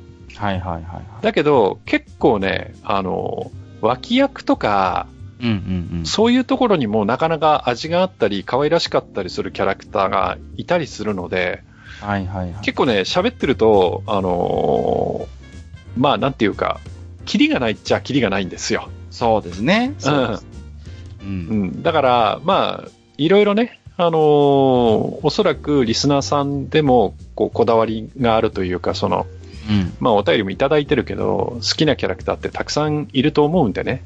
うんうん。また何かの機会にね、あの、話ができたらいいなと思いますけどね。で特に今回はね、あの、アーケードってことで一応、区切っているので、言ってますんでね、うん一応ね。うんまあもちろん、うんもういろんなね、コンシューも含めれば様々なね、自分にとはいってのあるキャラもいるでしょうし、はい。まあね、今日ね、ちょっと、いや、あのーこんなにマスターがナムコなのにワンダーモモの話をしてないってところもありますけれども、うんまあまあ、いろいろだからそういうぬ抜けはね、あるんですけれどもね。ワンダーモモはね、ゲームとしてはそれほどっていうのもあるし、そうですね。確かに。ああとね、まあ、そうだ、ワンダーモモに絡めて一言言っておくとね、はい。あの、僕はですね、あの、ナムコのキャラクターだと、はい。あのーまあ、いわゆるアーケード版が出て、いわゆるインストカードとかポスターとかに書かれたキャラクターよりも、はい。まあ、ちょっとアーケードが外れちゃうんですけど、はい後に、その、コンシューマー化した時に、はいはいはい。パッケージのイラストを、あの、うん時田光一さんが結構描いてらっしゃって、はいはいはいはいはい。で、僕はね、その、時田光一さんが描いた、例えば、うん。貝の冒険の貝とか、あー、なるほどね。ワンダーモモとか、うんうんうんうん。うん。あと、まあ、メルヘン・メイズのアリスとか、あー、はいはいはいはい。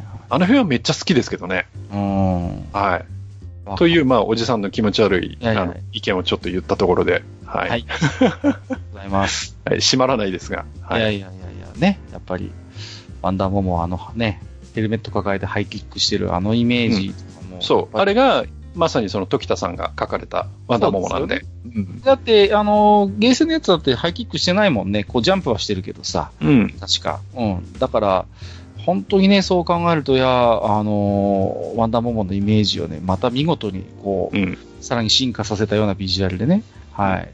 いや、本当にいいんですけれども。うんえーと、そうですね。まあ、う皆さんからね、あんなキャラ出てないじゃないか、こんなキャラ出てないじゃないかっていろいろご意見があると思いますので、ぜひその点はね、またお聞きがいただければいろいろと、えーご紹介させていただく機会もあるかと思いますので、えーよろしくお願いをいたします。はい。はいえーということで本日はですね、えーと、対等会に引き続きましてゲームのお話ということで、あの頃僕らは尽くさせたアーケードゲームの女神たちということで、いろいろ、えー思い出深いアーケードゲームに登場したあんなキャラ、こんなキャラ、あんなゲーム、こんなゲームについてマスターとお話をさせていただきました。本日のマスター、ありがとうございました。はい。ありがとうございました。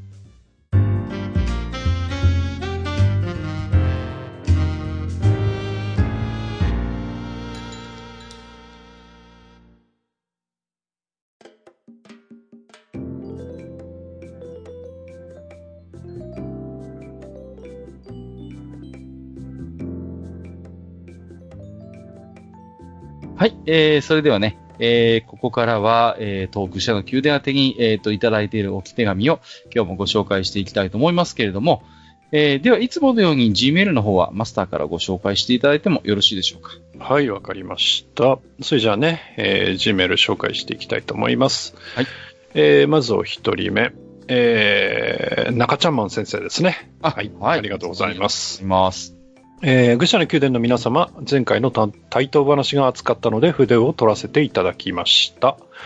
えー私にとっての対等のアーケードといえばアルカノイドです。うん。えーダイヤル式のコントローラーがとても反応が良く、クイックに動いてくれるので、子供の頃は難しく感じたのを覚えています。えーファミコン版を十字キーでプレイするのがちょうどいい操作感で、そちらをよくやってました。はい。えーあとは過激です。うんえー多分対等、えヤンキー軍団と対マンを張る格闘ゲーム。はいえー確か乱入とかはなかったと思うので、じっくりプレイできたように思います。好きでよくプレイしていました。うんえー中華の料理人が使うお玉みたいなのを振り回すやつにいつもボコボコにされて、えーマンホールに落とされてゲームオーバーになった思い出しか残っていません。はいはいえーコンシューマーで言えばフロントライン、えースカイデストロイヤー、影の伝説ですかね。うんえーどれもアーケードでプレイできたゲームでしたが、ファミコン版を友人に借りて遊んでいました。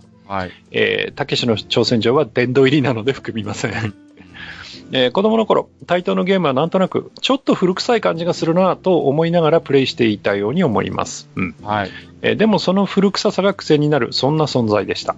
うん。えーチャックンポップのようなキャッチーなキャラクターを誕生させても、もう一つ垢抜けない、そんな印象でした。はい。えー理由を探してみても、なぜそのように感じていたのかは今でもわかりません。えーまだまだ書きたいこともありますが、今回はこの辺りで。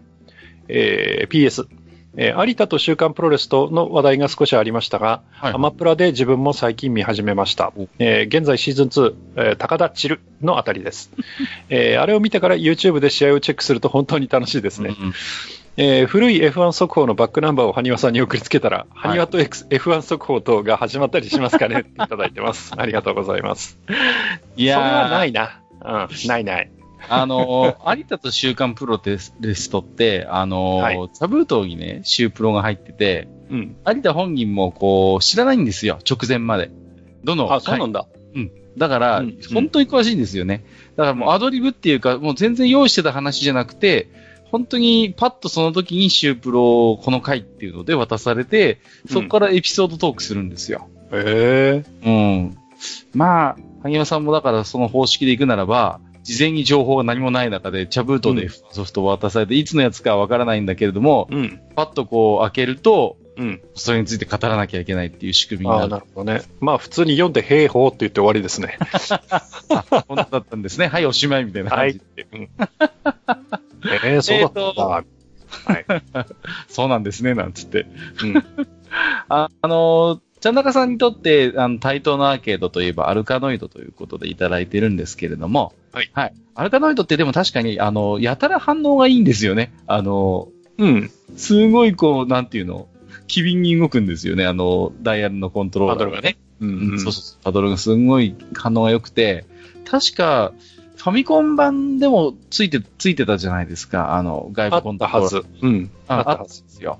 う。うんん。あれもね、アーケード割にすげえ反応が良かったんですよね。うん。うん。でファミコンでもアルカノイド遊んでたんですけど、相変わらず反応が良すぎて、だいたい素早く操作をすると行き過ぎて、あの、弾を落とすみたいなああ、がなるほどね。とよくありましたけれどもね。うん。で、ちゃんなかさんの言うように十字キーだと、まあ本当にちょうどいい操作感でっていうことで、へえ。これはすごいよくわかりますね。そう。だいたい追い抜いちゃうんですよ。うんうん あ。とあのー過激って、過激っていうね、えー、これはね、ちょっと僕も覚えてますね。うんあ癖のある、なんとも言えない、こう、なんかデフォルメされたヤンキー集団とバトルするようなアクションゲームでしたよね。うん。うん。で、こう、敵を倒すとなんか変な親父が出てきて、やっぱり敵もマンホールにこう、落とす、落としていくみたいな演出があったりなんかしてね。はい。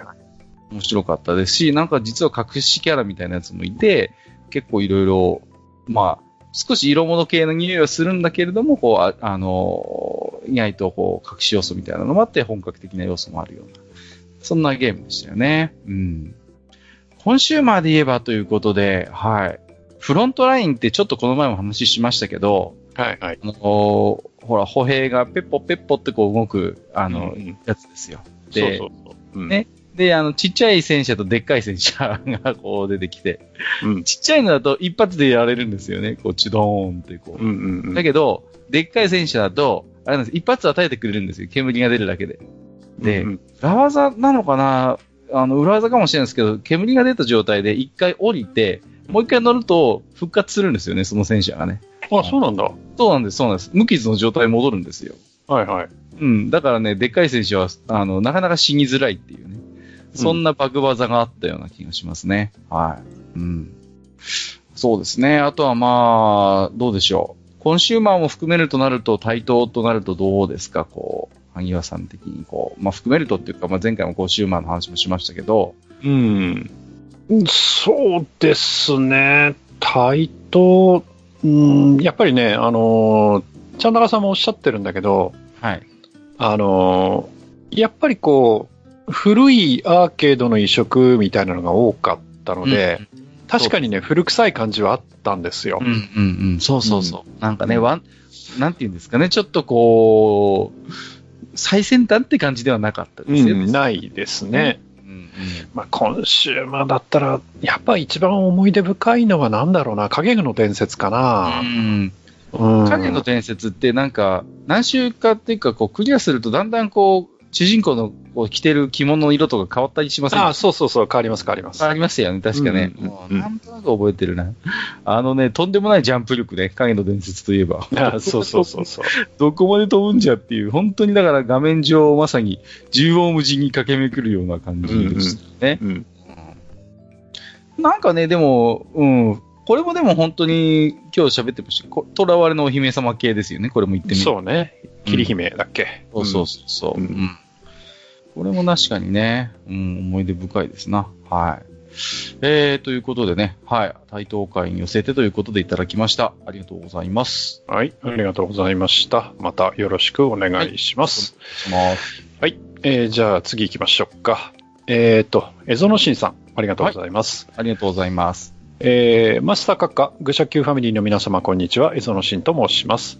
えー、対等会、大変懐かしく、私の記憶の断片も掘り起こされました。うん。えー高校生になった頃、えー学校も比較的街中になり、えー部活後や休日にゲームセンターによく行くようになりました。うんえーナイトストライカー、えーゲームインバルセロナという変な名前のゲーセンがあり、えーそのほのぐらい奥の角に鎮座し、えー筐体の側面の流れるような電飾が印象的でした。うん。えーゴーという重点音は感じたくて、わざと地面ばかり走っていました。あ、なるほど。えーオペレーションサンダーボルト。えー二人で並んでプレイできるのが新しく、えーみんなで交代しながらやっていました。あはいはい。えーレーザーポインターが嬉しかった記憶があります。うんえーソニックブラストマン、えー頑張りすぎて肘を壊してしまいました。えー病院で俗に言うテニス肘ですねと言われ、えー本当の、えー受賞原因が腕相撲ゲームですとは言えず、何か適当にごまかした記憶があります。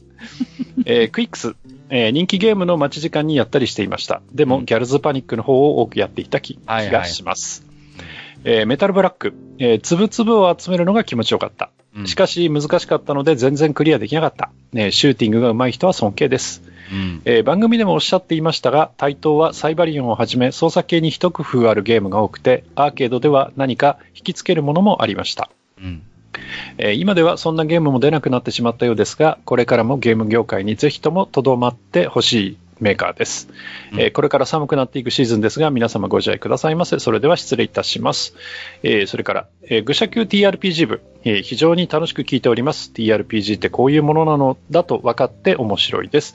今後、閣下のマスタリングもぜひ聞いてみたいですといただいてます。ありがとうございます。はい、ありがとうございます。えっ、と、タイトルのね、懐かしいアーケードゲーム、あれこれ、えーご紹介していただいてますけれども、はい。うん。ギャルズパニックって、僕の記憶だと初代はちょっと実写寄りだったんですよね。そうね。ううん。。割とリアル路線だったんですけど、はい。まあ、あの、だんだんこう、アニメ寄りっていうかね、本当の二次元キャラクターっぽいゲームになってったなって記憶があって、うん。うん。やっぱ初代ってそんなに人気なかったんですよね、そこまでね。うんえー、そうですか？僕一番印象あるの初代だけどね。本当ですか？あの、うんちょっとこう、しリアル調のやつ？うそうそうそうそう。ちの方はあんまり、なんか、それこそ、ああの、垢抜けないっていうか、あのいわゆる脱衣麻雀とか脱衣花札系のところに並んでたんですよ、うちの方のゲーセンだと。うん。う。うんん。で、それがまあなんかこう明るい、こう、二次元美少女キャラみたいになって、なんかこうポップな雰囲気を身にまとって、こう、明るいところに出てきたみたいな。うちの方はそんな印象ありましたけどね、ギャルズパニックってね。うんうん初代ちょっとプレイするの恥ずかしかったんですよ、なんかこあーでもね、ゲームとしてはやっぱ面白いゲームですよ。まあ、クイックスなんでね。う。うん。うんよくできてると思います、ギャルズパニックは。はいうん。クイックス系はやっぱりね、本当に、なんですかね、こういうギャルズパニックとかそういうご褒美がある方が、むしろ印象に強かったりしますよね。うんそうですね。ナイトストライカーのこう重低音を感じたいってもなんかわかる気がしますね。うんうんうんうん。これもね、あのーあれなんですよね、こう、ゲーセンによってそれが堪能できるところとできないところがやっぱりあったりしてね、こう、うん。結構配置がうるさい場所があったりするとなんかね、うん残念だったりもするっていうね。うん。それから、まあ、ソニックブラストマンね。これはまあ、エレメカって言っていいのかな？一応。うん。うんどっち、なんて言えばいいのかね？どうなんでしょうね。うん。まあ体感ゲームと言ってもいいのかもしれないけど。まあ、いわゆる本当に腕相撲ゲームですよね。まあ、ビデオゲームではないんですけどもね。うん。これ系のやつって、やっぱりでも、あのーなんて言うんですか？やっぱ物理的に力を加えるゲームじゃないですか。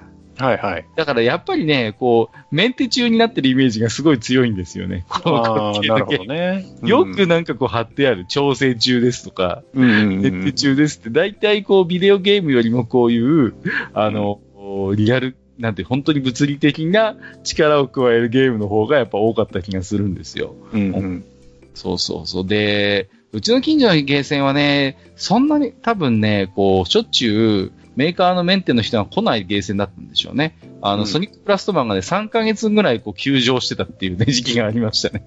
まだ調整中だよ、みたいな感じでね。そうそうそうそう。うんで、やっと治ったんだ。治った時になんかちょっと、クラスでちょっとした話題になりましたからね。あのゲーセンのソニックプラストマンやっと治ったらしいよ、とかって。え？とか。そんなね、思い出もありますけれどもね。うんはい。まあ、対等会でもお話ししましたけど、うんあの、やっぱ対等ってちょっとこう、入力とか操作にちょっとこう、一工夫あるゲームが、確かにエゾノシンさんがおっしゃるように多いんですよね。うんうん。だそういう、なんていうのかな、こう、操作する喜びみたいな、面白さみたいなものにはちょっとやっぱり、こだわりを感じさせるメーカーだったようには思うんですよね。うん。単純なそういうレバーとか、ボタンっていう、まあまあ、まあそれもそれでね、ありますけれども、そうじゃなくて、まあね、本当に電車で GO であったらマスコンが動かせるわけですし、まあ、はいはい。言ったようにね、あの、うんアルカノイドではパドルみたいな、そういう、こう一工夫あるゲームは確かにタイト多いなという印象がありますよね。うん。まあ、あとはね、そうですね、愚者級 TRPG 部、えーうん閣下とマスタリングもということで、はい。あーどうですか？ないいや、ないと思います。あの、僕はあれですよ。はい閣下がマス GM になった時はね、あの、いわゆるこう、迷惑プレイヤーをね、あの、絶対ね。ロールプレイしようかなと思ってるんではいすけど。はいはい。もう絶対こっちの誘導しようとする方に行かないタイプのプレイヤーにな。目に見えて はい。はい。えちょっとね、マスターがいる、えー、プレイヤーにいるときにはちょっと僕マスターやりません。はい。えー、エザモンシンさんどうもありがとうございます。はい。ありがとうございました。またね、えーよろしくお願いいたします。えーではお次。えっ、と、ヨッシーさん。ありがとうございます。ありがとうございます。えーいつも楽しく聞かせてもらってます。好きなゲームメーカーは SNK です。お、ん SNK ですか。えーそれから、カッカさん、ハニワさん、メガドラミニといえば、やっぱり、ロードラッシュ2ですよね。はい、えー、台東会、興味深く聞かせてもらいました。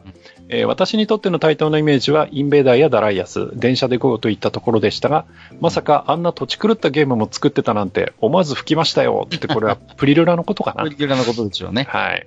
えー次回はぜひ SNK 会もやってください。兄さんゲストで。この兄さんっていうのはあの方ですね。あの方ですよね。うんえーあと、アーケードゲームのヒロインで思いついたキャラクターは、ユリとかアテナとかレオナ、ナコルル、えーシャルロットと言いたいところですかって書いてるけどね。うんはい。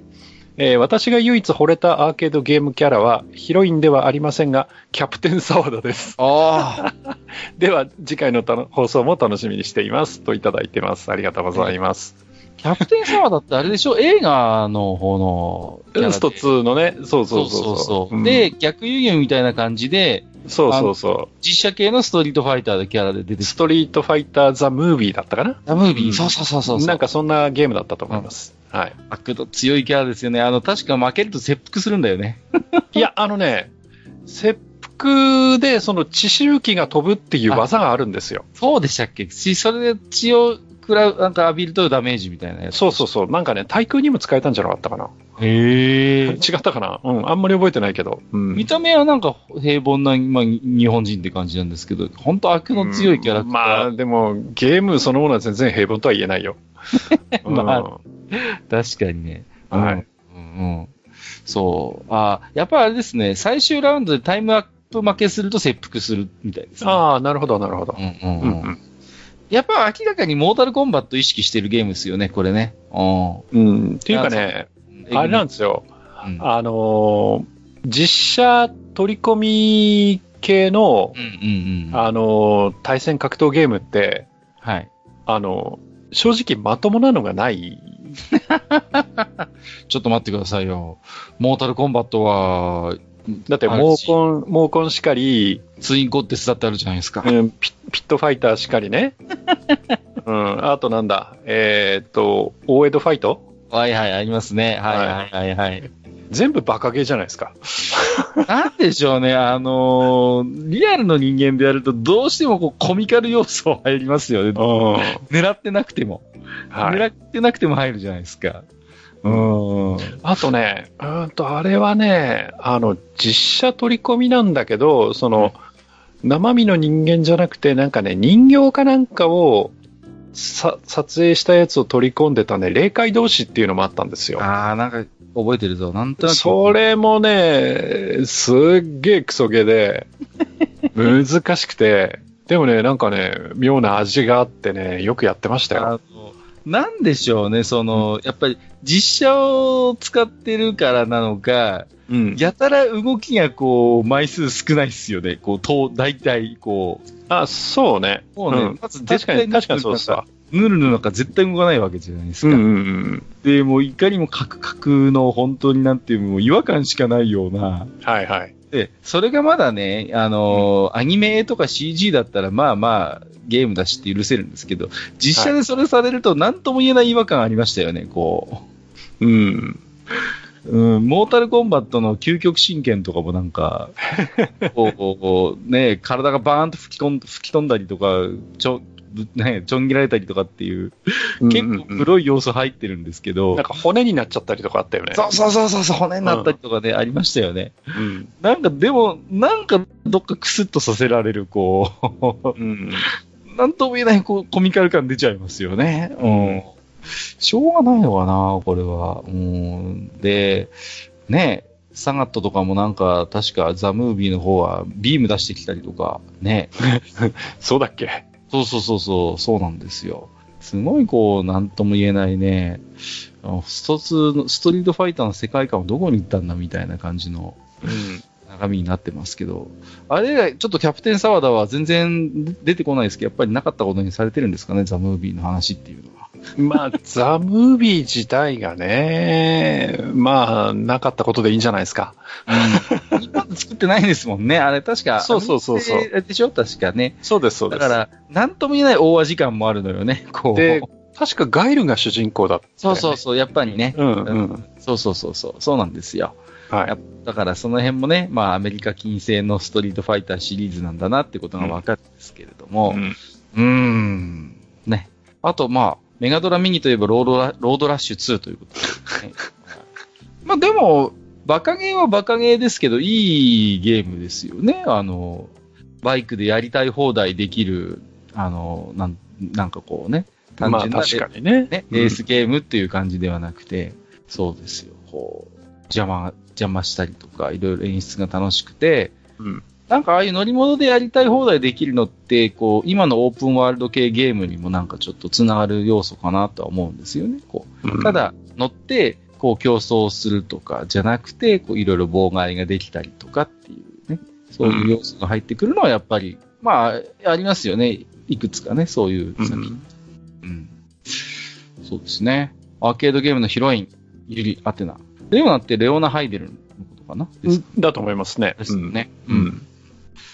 ユリとかもね。うんうんヒップアタックのイメージが強いですけど。うん。なんかまあ、シャルロットと言いたいところですがってことは、まあ入ってないんですね、吉井さん。うん。しょうがないですよね。うん。うん。やっぱり初代、ううん、ん。でも SNK 系だね。やっぱりね。そうですね、うん SNK ですね、やっぱりね。うんシャルロットは初代は特にそうですけど、鎧がごつくてあんまりこう、女の子っぽくはないのよね、確かにね。うん。うんうんうんキャラクターとしてはまあそんなところがあるかなってですね。はい。はい。まあぜひね、あの、機会がありましたら、プリドラの方も遊んでいただいてですね、感想などいただければな。そうね。はい。はい神経がね、あまり壊れないうちに感想いただければなと思っております。はい。あとはね、まあ、アーケードゲームのメーカーを、まあゲームメーカーを語る会、また、あの、ほとぼりが冷めた頃に、ほとぼりで攻めたことね。はい、やりたいと思いますんで、はいはい。ただ、SNK になるかどうかはちょっとわかりません。はい。そうですね。はい。はいその辺はまたお楽しみということになりますでしょうかね。はいで。すね。はい。というわけで、ありがとうございました。はいありがとうございまたよろしくお願いいたします。えー、それからお次、もっと噂をすればなんとやらですね。えー、しげち兄さんですね。はい、ありがとうございます。えー、地下166回台頭を語る拝聴えー伝説のバカゲー、プリロラをよくぞ紹介してくれました。えー私の中の三大バカゲーの一つがこのプリロラです。おえーリリースされた1991年といえば、私もまだ現役でこの業界におりまして、うん。えーこの作品を見たときに、こういうものが作りたいと激しく悲し、激しく悲しくてジェラシーを感じたものです。えー次回はデータイーストの名作バカゲー、トリオザパンチでお会いしましょう。ニョキって書いてますね。はい、ありがとうございます。ニョキは2面だったかな。ん2面だったか3面だったか。うんそうそうそう。ねいやーね、本当にプリドラに反応していただくあたりが新一兄さんらしいというかね。やっぱりあれはね、あのークリエイターさんもびっくりしたんでしょうね、やっぱりね。いや、いやーだってやっぱり同じ業界にいて、これだけ新一さんがやっぱ刺激を受けるっていうことですから、ん。やっぱり業界の中でもちょっとした事件だったと思いますよ。うん。うん。本当にね。うん。いやー、で、トリオザパンチって覚えてます？これ。あの、バレたかゲロゲロですよね。そうそうそうそうそう。これもなんですかね。うんやたら長いのよね。30何面なかったっけ？これって。え、そんなにあったっけ？あるあるあるある、確か。うんすんげえ面があったような気がする。うん。で、本当にこれも、なん、意味不明な演出が多いですよね。なんとも言えないナンセンスじゃないですか。はいはい。確か敵キャラでカロノフとかも出てくるんだよね。ああ、いたかもしれない。しかも雑魚なんだよ。うんまあ、デコだからね。まあ、そうですね。はいうんまあ、デコはね、変なゲーム多いですから。そうですね。うん。まあ、その中でもね、ちょっと、あの、こう、飛び抜けて変なのは確かにトリオザパンチだけど。オリオザパンチですよね。うんうんまあ、あと、デコでバカゲー、キゲーっていうと何カルノフとか、あと、あ、チェルノフがあったか。ああうん。いや、それもあるし、ゲーム全体がバカっていうと、やっぱりザ・グレート・ラグタイム・ショーじゃないですか。はいはいはいはい。うん。ですね。うんうんで、ただデコは、なんていうの？まあ、こう言っちゃ悪いですけど、作るゲームが大体そういう匂いまとってるじゃないですか。だからうんまあまあ、確かに、キゲーだったりバカゲーなんだけど、あ、はいはい、いつものデコねって感じになるじゃないですか。うん。だからやっぱりそういう意味で言うと、対等のプリドラはやっぱすごいんですよね。まあ、まともなゲームを作ってる、まあまあ、そういうまともな会社が突如あんなのを繰り出してきたっていう感じがしたんでね。うんまあでも、対等がまともかっていうと、まあね。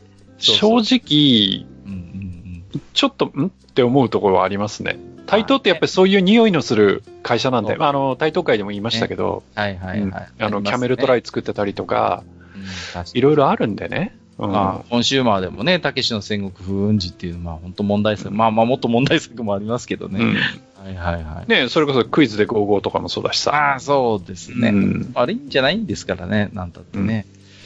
うん、まあそうか、じゃあ、あんまり変わんないのか、デコと。うん。そういうこと言っていいのかっていう話はありますけどね。うん。うんうんうん。ギョザパンチはね、僕結局クリアできなかったななんかこう、うんいや、結構難しいゲームだった記憶がありますよ。難しい、難しい。うん。うん途中までは行くんだけどね。なんか全クリをした記憶はないな。うん。あと、ストーリーらしいストーリーが全然ないのよね、このゲームって確かね。ああ、でしょうね。うん。うん急急に始まって、なんかこう、特になんかこう、なんていうの、演出があるわけでもなし、囚われの姫がいるわけでもなし、うん一。体こいつらは何のために戦ってるんだろう、みたいな感じですよね。うん。そうそう確かキャラ3人くらいいましたよね。3人いる。で、全然、ヒーローと、忍者と、忍者っぽいやつなんだっけ？うん。なんかいいますよね。なんかいましたよね。軍人っぽいやつ、なんか。うんあの、で、全然こうキャラのバランスが取れてなくてさ、うん。なんかこう、ね、なんかほんと外れキャラとかいたような気がするんで、こいつだと絶対クリアできないみたいな、のようなこともあった気がするんですよね。うんまあ、本当にこれも、いや私もすごい印象に残ってるゲームですね、トリオザパンチがね。うんそうですね。はい。ありがとうございます。はい。またね、えーデータイーストについてもいつか語りたいなとは思ってますんで、はい。語れるかな、まあまあはいまあ、できないことはないでしょう。はい。ね、あのーえーなんだっけ、キャプテンアメリカ and the Avengers とかそういうゲームもあるんでね。まあまあまあ、ありますね。あは面白いゲームでしたけど、はい。うんうん。まあまあいいや。はい。はい。うんそんなわけで、えー、しげちにさんありがとうございました。ありがとうございました。はい。またよろしくお願いします。お願いします。えー、ではお次、えっ、と、プラスさん、ありがとうございます。はい。えーっと、えーいつも楽しく拝聴しています、プラスです、えーテーマに沿っていない内容かつ、かなりの長文の置き手紙で恐縮ですが、お二人にしか裁けない案件とかと思います。お付き合いいただけると幸いです。ほうほう。はい。えーある日、ツイッターで、えーハッシュタグですね、えーうん独学でここまで成長したからお前も頑張れよというハッシュタグがリツイリツイートされて流れてきました。うん。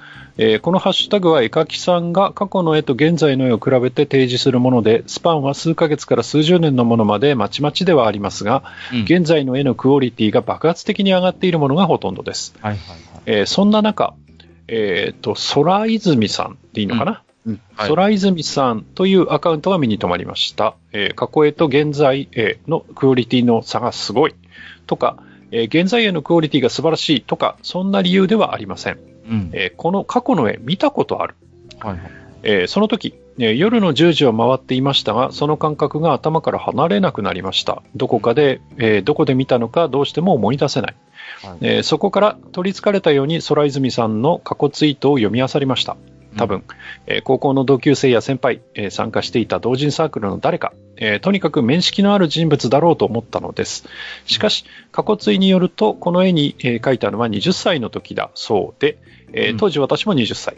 えー思い浮かぶ人々と条件を照らし合わせてもどうしても計算が合いません。えーそのまま悶々と5時間が経過しました。えー過去ツイートを読み漁っていても答えにたどり着けない私は、すがる思いで古い友人に LINE で声をかけてました。うんえー過去の絵を見せても見覚えはないと言います。しかし、彼は20年前、当時でこの画力というヒントだけで、なんと答えに到達。うんえー開かなかったワインのコルクがスパッと抜けたような感覚でした。いやー、すっきり。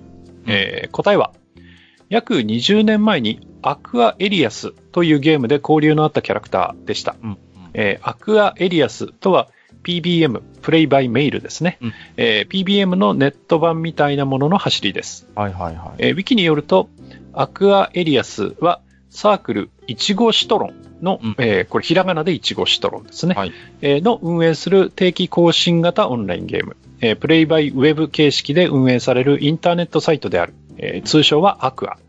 えー2001年1月でオープンベータテストを終了し、2001年3月に有料化されたと。ああ、なるほど。はい。えー自分のキャラクターがどうするか判断を書いたら、ライターが、ボットあかがあ、ライターかボットかが、それをシナリオに組み込んで展開させてくれるというものでした。うん。えー自キャラのイラストは自分で描く感じで、えーキャライラストを請け負うイラストレーターがいたり、えーギルドのような機能のある掲示板があったりと、かなり独特のコミュニティが構築されていた思い出があります。えー、空泉さんは当時別の友人にこのキャラ絵を提供したのだそうです。えーそのキャラクターとパーティーを組んでいたのかどうか定かではありません。うんえー当時、酒場風掲示板をジオシティーズか何かのシステムを使って運営していましたが、うん懐かしいな、えーその中のお客さんだったのかもしれません。えー運営とは名ばかりでカウンターを自分で回し続けるような個人サイトでしたが、えーしかし当時はその個人サイトが交流の場であり、発信の場でもありました。うん。えーそんなわけで、えー20年前に見かけたイラストが私の中の記憶に残っていたことになります。はい。えー思い出させてくれた友人には、えー短期記憶がどんどん衰えて、昔のことばっか思い出すのはカレー屋で、と言われてしまいました。えー、空泉さんの過去の絵を20年前の当時、普通に見ていた、あ、見ただけでは忘れていたと思います。しかし、イラストの彼女は私の中で生きていました。えーそれがエピソードの記憶として20年の時を超えて再び出会うことができました。私にとっての奇跡です。うん。えーどちらかというと創作からドロップアウトした自分としては、えー神絵師に成長した空泉さんの姿が眩しく、羨ましく思います。しかし、その裏にある努力、継続の苦労のことを考えると頭が下がります。えー面識がないのにまるで知り合いの成長を喜ぶ親戚みたいな感覚が襲ってきました。まあ、とにかくイラストが緻密で素晴らしい。この素晴らしさを伝えるのに伝えるのに私の語彙力が足りません。えー空泉さんの今後をさらに追いかけようと心に誓いました。えー当時の仲間たちにこの感動を伝えようとしましたが、いまいちピンとこないようです。そもそもアクアエリアスを誰とやっていたのか思い出せません。えー勢い余って奥さんにも力説しましたが、寝不足で血走った目をした私をかわいそうな人を見る目で諭されてしまいました。まあ。えー勝手に最後の望みと北国のバーにこの置き手紙をしたためています。えー長文乱文大変申し訳ありません。今後も配信を楽しみにしています。といただいてます。えー、空泉さんの許可もいただいているので、えーアカウント含めてご紹介くださいということでいただいてます。ありがとうございます。はい。このあの、ハッシュタグ確かにちょっと、目にしましたよね。いくつかね。うんちょっとちょっと流行った、ちょっと流行ったっていうあれですけど、はい。えっ、と、独学でここまで成長したからお前も頑張れよということで、まあ自分のね、こう過去の絵と、まあ自分の今描いてる絵みたいなのを並べて、まあ大体のものはやっぱりすごいこう成長しててね、はいああすごいなと思わせるようなツイートが多かったんですけれども、まああれですよね、プラスさんにしてみればそういうタグで、こう、過去の、まあ記憶が掘り起こされたというか、うん。ね、いや、これすごいでも素晴らしい体験ですよね。こうやって。自分の中でこう、なんていうんですか、やっぱ引っかかるものがあったんでしょうね、当時からね。うん。それがこう、ひょんなことでこうやって掘り起こされるっていうのはね。うん。いや、なかなか素敵な話だなと思って聞いてたんですけれども。はいねえ、酒場風掲示板をジオシティーズか何かのシステムを使って運営しちゃって、このね。うん。いますね、こういう。掲示板をレンタルするサービスっていろいろあったじゃないですか。はい。あのね、僕はね、何だったかな。ティーカップってなんかありませんでしたっけ？あったあった。ありましたよね。うんレンタル掲示板。うん。ティーカップはね、うん、別の、まあ、プレイバイル、プレイバイメールの、やっぱり、ファンサイトみたいなの僕もやってたことありますよ。うん。はいはい。あと、まあ、いろいろありますよね。そういう、今となってはもう、こういう名詞を全然思い出せませんけど、ちょっとジオシ、今ジオシティーズもないんでしょ？確か。うん。もうないんじゃないなんかね、ですか？なくなったっていうことはなんかニュースでやってましたけれどもね。うんうん。いやー、まあ、しかしね、こうやって20年前に見かけたイラストが、こうね、はいと再会できたっていうことでね。うん。マスターはなんかこういった記憶、なんか経験ってあったりします？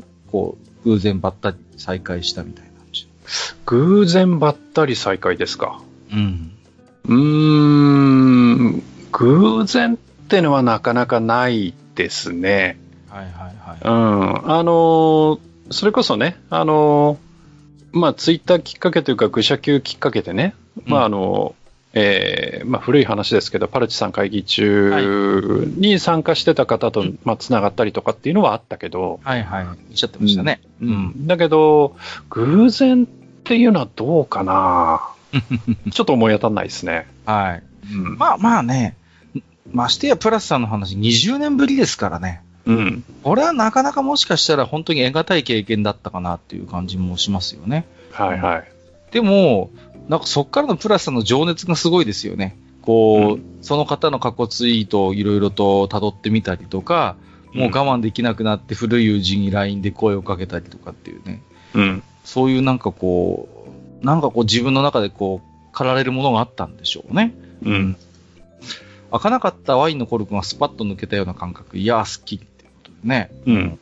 そうやって回答にたどり着けたのは本当何よりかなと思いますね。うん。はい。えっ、と、プレイバイウェブ形式ということでね、すいません、私はあんまりちょっと存じ上げなかったんですよね、アクアエリアスっていうね、うん。あゲームはね。うんうん、でも、なんていうんですか、やっぱこういうゲームの特徴として、非常にこう、横の、まあ、あの、つながりをね、求めたり強くなるっていう傾向もありますんで、うん。で、そうやってやっぱり、関わってたゲームが、まあ、おそらく、まあ、まあこう言ったらプラスさん失礼かもしれないけど、そんなにメジャーなゲームではなかったと思うんですよ、多分。多分ね。そうね。そして、うんえーっと、2000、2000年 ?2000 年、まあ、そのぐらいにそれをやってたっていうのが、はい。結構、ネットをやってる人でも、まあまあ早い方うんの人たちじゃないですか。そうだと思います。うん。まあ、パソツよりは後だけど、まあ、Windows が、えー、95、98? うん。うん、ぐらいで、まあまあ、だいぶ、まあ一般化してきた頃か。でもまだうん SDN いや、早い、早い方ですよ。うん、早い方、早い方。ね。うん。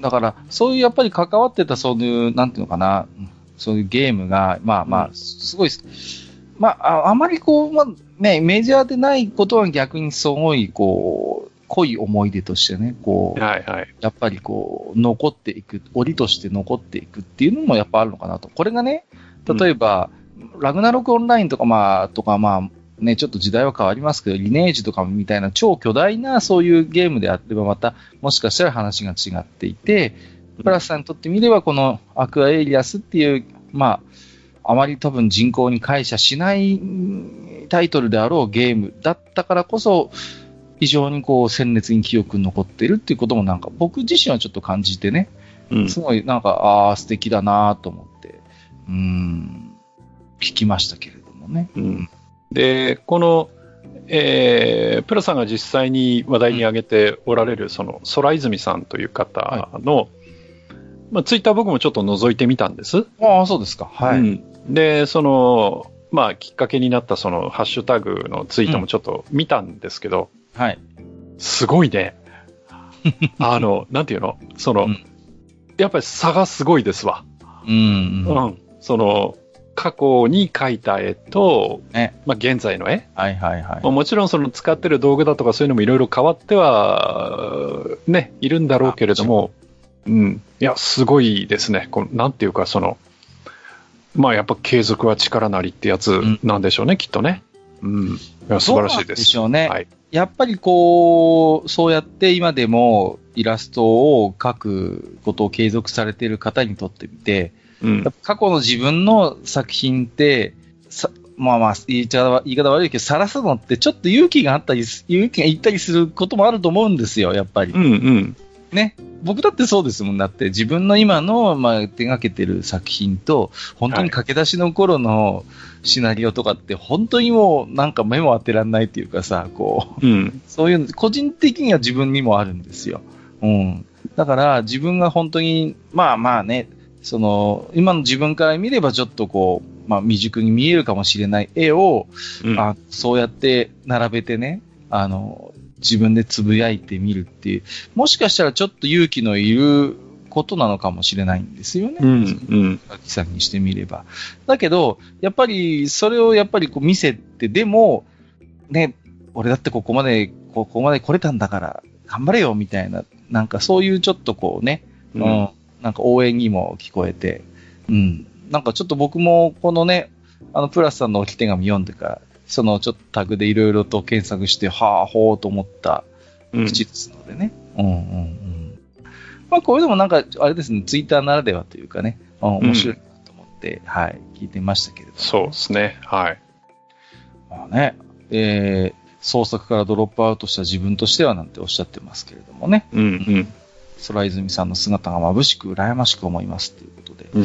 やっぱりなんでしょうね、その、まあ、技術的な成長っていうのはもちろんあるんでしょうけれども、一方で、うんその、書くことがすごい、まあ、面白くて、その、面白いっていう気持ちをやっぱ継続してきたからこそ今でもね、うん。そうやって創作をされていらっしゃるんでしょうから、うん。うん、やっぱそういう姿勢はね、やっぱね、もちろん努力がある、あってこそだと思うんですけれどもね。うん。いろいろとなんかこう刺激を受ける話だなと思って私聞きましたね。こういうところはね。うん。うんそうね。はい。思っております。うんまあね、本当になんかこう、プラスさんのね、話聞いてて、いや、こういう経験僕もできたらいいなと思って、はい、うんいろいろ思い返すんですけど、やっぱりなかなか、うーん、貴重な経験だったと思います。本当にプラス。そうだね。はいうん。羨ましく聞いておりました。はい。はい。ありがとうございます。うん。はい。えー、ということで今日 Gmail はここまでになりますね。そうですね。えーはい。はい。えー、ここから先はですね、Twitter のリプライやハッシュタグ、愚者の宮殿をつけていただいたつぶやきから、えーいくつか、えー、抜粋してご紹介をしていきたいと思います。もちろんすべて私ども、えー、お目通し、えー、じゃないや、えっ、と、拝読させていただいております。ありがとうございます。えーと、5つ目、カステルさん。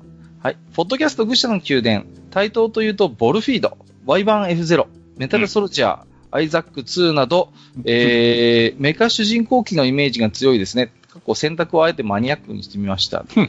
それにしても、令和のこの日にプリュラをこんなに熱く語られるとは思いませんでした。ということでいただきました。それが愚者級。それが愚者級ですね。はい今のね。Y1F0 ってさ、うん。覚えてますけど、本当にゼビウスに似てますよね。あのー、で、しかも、あのー、ハーフミラーを仕込んである、はいはいはい。えー、ちょっと変わった筐体なんだよね。そうそうそう、そうなの。ううんん。なんかね、うん、不思議な立体感と言っていいのかなわかりませんけど。うん。まあ、対等版ゼビウスなんて揶揄されてたのはよく覚えてますよ。うん。まあ、明らかに影響を受けてるかなと。はい。メタルソロジアアイザック2ってさ、うん。覚えてるんですけど、はい。わ1ってないよねっていう。あ、どうなんだろアイザック2しか僕知らないんですよ。アイザック1知らないんで、う。はい。多分ないと思います。ないと思いますって断言していいのか、ちょっとろくに調べもせずに喋ってますけど。はい、はい、はい。うん、なかったと思うんですよね。で、まあたし、確か、その、メタルソルジャーアイザック2のうん。BGM が、うん、えーっと、ダライアスの一面の BGM にそのまま使われてるんだよね。使われてるのね。そうそうキャプテンネオがね。うん、うん、うん。これは有名な話かもしれない。はい。はい。そうですね。はい。ありがとうございます。千秀さん、えー、私が一番貢いだメーカーは、せで始まって、がで終わるとこですね。どこだ？どこでしょう？どこだ？ねえ、あの、ピンときませんけれども。うん、ほらですね。えーアウトラン、スペースハリアー、スーパーモナコ GP、いくら注ぎ込んだか、もちろんゴールデンアックスも楽しかったな、発行アーケードのみということでうん。ます。うございます。はいはい。まあね、あのメーカーは本当に今、メガドラミニでもちょっとね、話う題ん。をさらってますけれども、はい。まあ本当に最近はね、いろいろ頭のおかしい企画を次々と実現させているね。ちょっと調子こいてますよね。はい。本当ですね。はい。まあ、そういうちょっと痛いところも含めて、あのメーカーの面白いところ、魅力なのかなとは思いますけれどもね。うん。うん。スペースハリアー、まあ本当にね、まあアーケードで最初に僕は遊んだんですけど、はい。まあいろんな、まあ人気作だったり、いろんなハードに移植されたじゃないですか。うん。うん。まあ、残念よね。こう、最初にアーケードの衝撃を味わってるから、うん。まあ頑張ってるなと思うのはありますよ。あるけれどもね。やっぱりアーケードにはかなわないなという感じがしますね。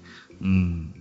なのアーケードならではのやっぱあの、ジャラ音っていうか、こう、ちょっとジャラジャラっとしたあの BGM がね、やっぱ体に、こう、突き抜ける感覚を一回覚えてしまううん。うん。なかなか、はい、どうしても贅沢になっていってしまいます。えっ、と、ミキさん。えーお便りコーナーの補足ですということで、これフラッサの話ですよね。そうですね。ライブ。のレポートを、あの、うんうん送っていただきまして、い一般的なフラワースタンド、フラスタは、えー画像つけていただいてますけれども、うんえー企業フラスタや2枚目ということで、これもうん有志フラスタですが、再現フラスタということで、はい。はい再現フラスタは一般的なフラスタとだいぶ毛色が違うので、補足として画像を上げときます。うんこれ、フラス、はいフラはい。スタって言っていいのかっていう、すごいですよね、これね。うん なんか、こんなのを提供するんだと。何？あの、あの、街にある、ななんて言うんでしたっけ？デジタルサイネージ？はいはいはい、はい。なんかそんな感じですよね、どっちかというとね。そうですね、うん本当にもう、これをフラスタと言っていいのかっていう感じはしないでもないですけど、いや、はい。こんなのは出すんですね。すごいな。うーん。えっ、と、あと、有志フラスタ一般的には役者演者が連名ですねということで、これもね、ちょっとどうなのかなって話しましたけれども、うんうん確かにこうやって見てみると、まあまあ役名と声優さんのお名前が連名になってるんだなと思って、はいはい、はい。なるほどなっていう感じですよね、この辺もね。うーん。まあ、どうですかね、このフラスタの、なん、なんていうのかな、まあ、源流というか、あの、まあ、昔からある、そういう、まあ、ライブとかコンサートですとね、うん。ありますけれど、あのーな、なん、なんていうんですかね。まあ私もこう、花束とか持っていくことはありましたけど、はい。大体こう、受付に花束受付みたいなものがあって、うんうんうん。あなんていうのかな、その場で受付の人が預かってくれるんだけれども、まあ、なんていう、その場で別にロビーに飾ったりはしないのが、まあ、一般的だったというか。ううん、でも、あれじゃない？あの、芝居とかだと、そうね。あの、祝ご出演みたいなうんうんうんありますよので、こう、なんか飾ってあったりはありますよね。ありますね。うんうん。あのーだから、その感覚、もちろんなんでしょうけれどもね。うんあ、と、僕がよく覚えてるのは、あれだね。笑っていいともの、はいはいはいはい。テレフォンショッキングに出ると、祝ご出演っていう花が いっぱい届いてましたよね。あの、すごい届く人だと廊下まで並んでたりしましたよね。そうそうそうそう。こっちにもありますね。でさ、テレビで映るのってほんの数秒じゃないですか。うん。ね、わあ、すごいですねってタモさんが言って、ですぐパッと切り替わって。あの、もうあの一瞬のね、こう、なんていうのかな。まあ、もちろんテレビに映すことがね、前提にはななってないんでしょうけれども、まあ、それにしてもね、まあ、なかなかのあれですよね。こう、あの、まあ、投資と言ったら本当に聞こえは悪いのかな。まあ、気持ちの問題ですからね。うん、うん、うん。まあ、でもやっぱこういうフラスタっていうのはそういう会場を華やかにしてくれるのは、本当にね、間違いないですし、ね、やっぱ本当にこう、ね、画像なんかネットのね、そういうレポなんか見ると、本当に凝ったフラスタとかもありますもんね。うん。で、やっぱね、こういうのを専門に手掛けるはお花屋さんとかあるみたいですよ、やっぱりこう。うん。まあ、そうでしょうね、きっとね。うんうんそういうこだわりに応えてくれるような、うんうん。あるんですけど、で、お値段見たらすごいのね、本当に。いや、こういうのって高いよ。めちゃくちゃ高いですよね。うん高い高い高い。もうびっくりして、いや、普通のフラワースタンドだってまあそれなりの値段しますじゃない、しますよね。いやう、んだけどこういう本当にいろんな細かいニーズに応えてくれるオーダーメイドのフラスタって、うんちょっとメンタ、いや、桁が一つ二つ違うなと思いましたね。うんうんうんいや、すごい世界だなと思ってます。うんはい。僕、あの、以前から喋ってますけど、地下アイドル追っかけてた頃あるんですけど、あの、はいあんまないんですよ。フラスタって、そんなにまあ、なんていうの、直に渡すことの方がむしろこうメインというか、うんうんうんなってるんで、そうですね。なんかこの辺ちょっと文化の違いを感じますね。うん。うんまあ、もちろんね、あの、地下アイドルの場合、まずライブ会場が狭いので、フラスタ置く場所なんか全然ないっていう、そういう事情もありますけどね。うん。うんうん。いや、まあ、うん今回ね、いろいろと画像までつけていただきまして、ニッキーさんありがとうございます。はい。続き、えっ、と、ミステリオさん。はい。はい。えっ、と、グジャン宮殿、えー、台東がピンボールも日本に持ってきた？調べると、アメリカのメーカー、ゴッドリーブ社の国内販売権だった。これは知らなかった。クレーンゲームのクラウンシリーズ型は今でも見かけますね。景品はパンティが多いですが、ということで。はいはいはいはいははいい。これはまあね、うんよくあの繁華街とかにあるゲーセンだと、はい、このパターン。そうそうそうそう。ありますねうん。そうそうそう。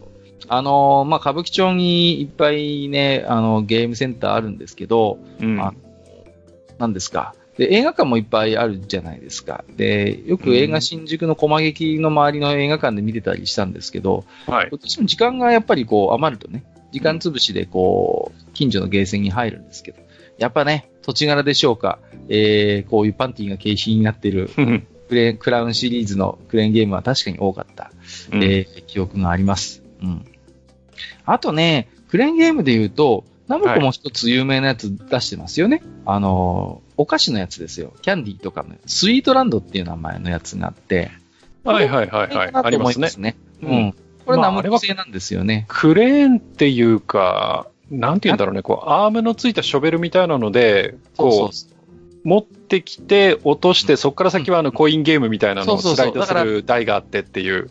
クレーンゲームとメダルゲームの折衷型みたいな感じですよね。スイートランドってね。うんあったあった。うんこれも人気で、なんていうの、もうバージョンを重ねて、うん今でもこう現役で稼働してますもんね。そうのんシリーズとしてはね。はい。これがね、すごいですよね。今進化してますよね。こう、タワーになってたりしますよね。それこそメダルよろしく。ハイ、ハイチュウのタワーができてたりとかさ。うんうんうん。で、凝ったところだと、このクレーンゲームでしか取れない限定の味のお菓子が入ってたりとかっていうね、うんこともて、結構ね、根強い人気があるかなと思います。このドーム型のクレーンゲームっていうのはね。うん。はい、えー、ミステリオさんありがとうございます。最後、えー、ナオッキーさん。あ、まだ最後じゃない。失礼しました。えー、ナオッキーさん。今更で恐縮ですが、地下155回を拝聴。スーパーブラックオニキスですが、説明書には検証に関する記載はありませんでした。どうやら下敷きが存在するらしいので、もしかしたら説明書ではなく、1枚紙で入っていたかもしれませんね、といただきました。ありがとうございます。はい。えー、ということで、画像もつけていただきまして、はいえっ、と、ファミコン版のね、スーパーブラックオニキスのお説明書、それから箱、本体ということでね。うんはい、懐かしいですな。確かね、黒メノがもらえる企画があったのは、パソコン版のブラックオニキスだったかなという記憶がありますね。はい。なるほど。うんうんうんうん。で、ファミコン版もね、何か企画はあったように記憶はしてるんですが、ちょっと私もそこまでは思い出せないな。うん。ファミコン版のスーパーブラックオニキスって結構難解で難しいのよね。うんそう。いや、なかなかやっぱり、うん、骨のあるゲームだった記憶があります。割と初期の方に出てましたよね。これもね。うん。懐かしい。えっ、と、本日最後。えっ、と、月島さんですね。はい次回は台東会ですか？ということで、えー初めてやったのはレインボーアイランドでした。虹の使い方が面白くてプレイしたのを覚えています。他にも危機開会や水爆大冒険、サイキックフォースなどに触れていましたね。ダライアスの三画面筐体は田舎な聖火一度しかお目にかかったことないです。ということでいただきました。ありがとうございます。うん。ダライアスって言うとやっぱりこう、大型の三画面筐体のイメージ強いですけど、うん。小型版もありましたよね。こう確か19インチがフル規格なんですけど、15インチ版の小型版みたいなものもあったんですよね。あ、そっか。それはちょっとわかんないな。うん。でうちの方だと、あの、そ19インチ版を置いてるゲーセンと15インチ版を置いてるお店がやっぱりありましたね。うんうん。で、まあ、あれですよね、大型協会、筐体の回も話をしましたけど、同じゲームでも、まあ、いろいろと設置場所の都合とかがあるんでしょうね。こう、簡易版みたいな、小型版みたいなものがあったりするゲームもあったなと思います。うん。で、ダライアンスなんかもまさにその通り、小型版のものもあったなという記憶がありますね。うん。うん。アウトランとかも何種類かあったでしょ確か同じゲームで。えっ、と、アウトランは、えっ、と、デラックスと、スタンダードと、そえっ、と、それからアップライトもあったし、あそうそうそうそう。あったあった。3種類かなう。んうんうん。うん、そのぐらいありますね。ありましたよね。うんうんまあ、わ割と当時はそういう同じゲームでもなんかこう、ね、あの形が違うものが、まあ、あるのが別に、まあ、珍しくもなかったかなとは思いますね。うん。うんいやーレインボーアイランドも、いや、ちょっとあれですよね。面白いけど、うん独特のゲームですよね、これもね。本当に。うんいやー、うん、あの、バブルボブルから続く、まあ、そうそう続編ものなんですけどね。そうですね。うん。あの系統ですよね、本当に。そうです。はい。うんちょっとしたこうパズル要素っていうか、ちょっと頭も使うような要素もあるような、うんうんゲームで面白かったですよね。はい。うーん。はい。えー、ということで今日はこのぐらいにいたしましょう。えーはい東武者の宮殿では皆様からの置き手紙を、えーお待ちしております。はい。はいえーハッシュタグの愚者の宮殿をつけていただくと、このように番組内でご紹介をさせていただく場合もございます。うんえー本日もたくさんの置き手紙ありがとうございました。以上、お便り紹介のコーナーでした。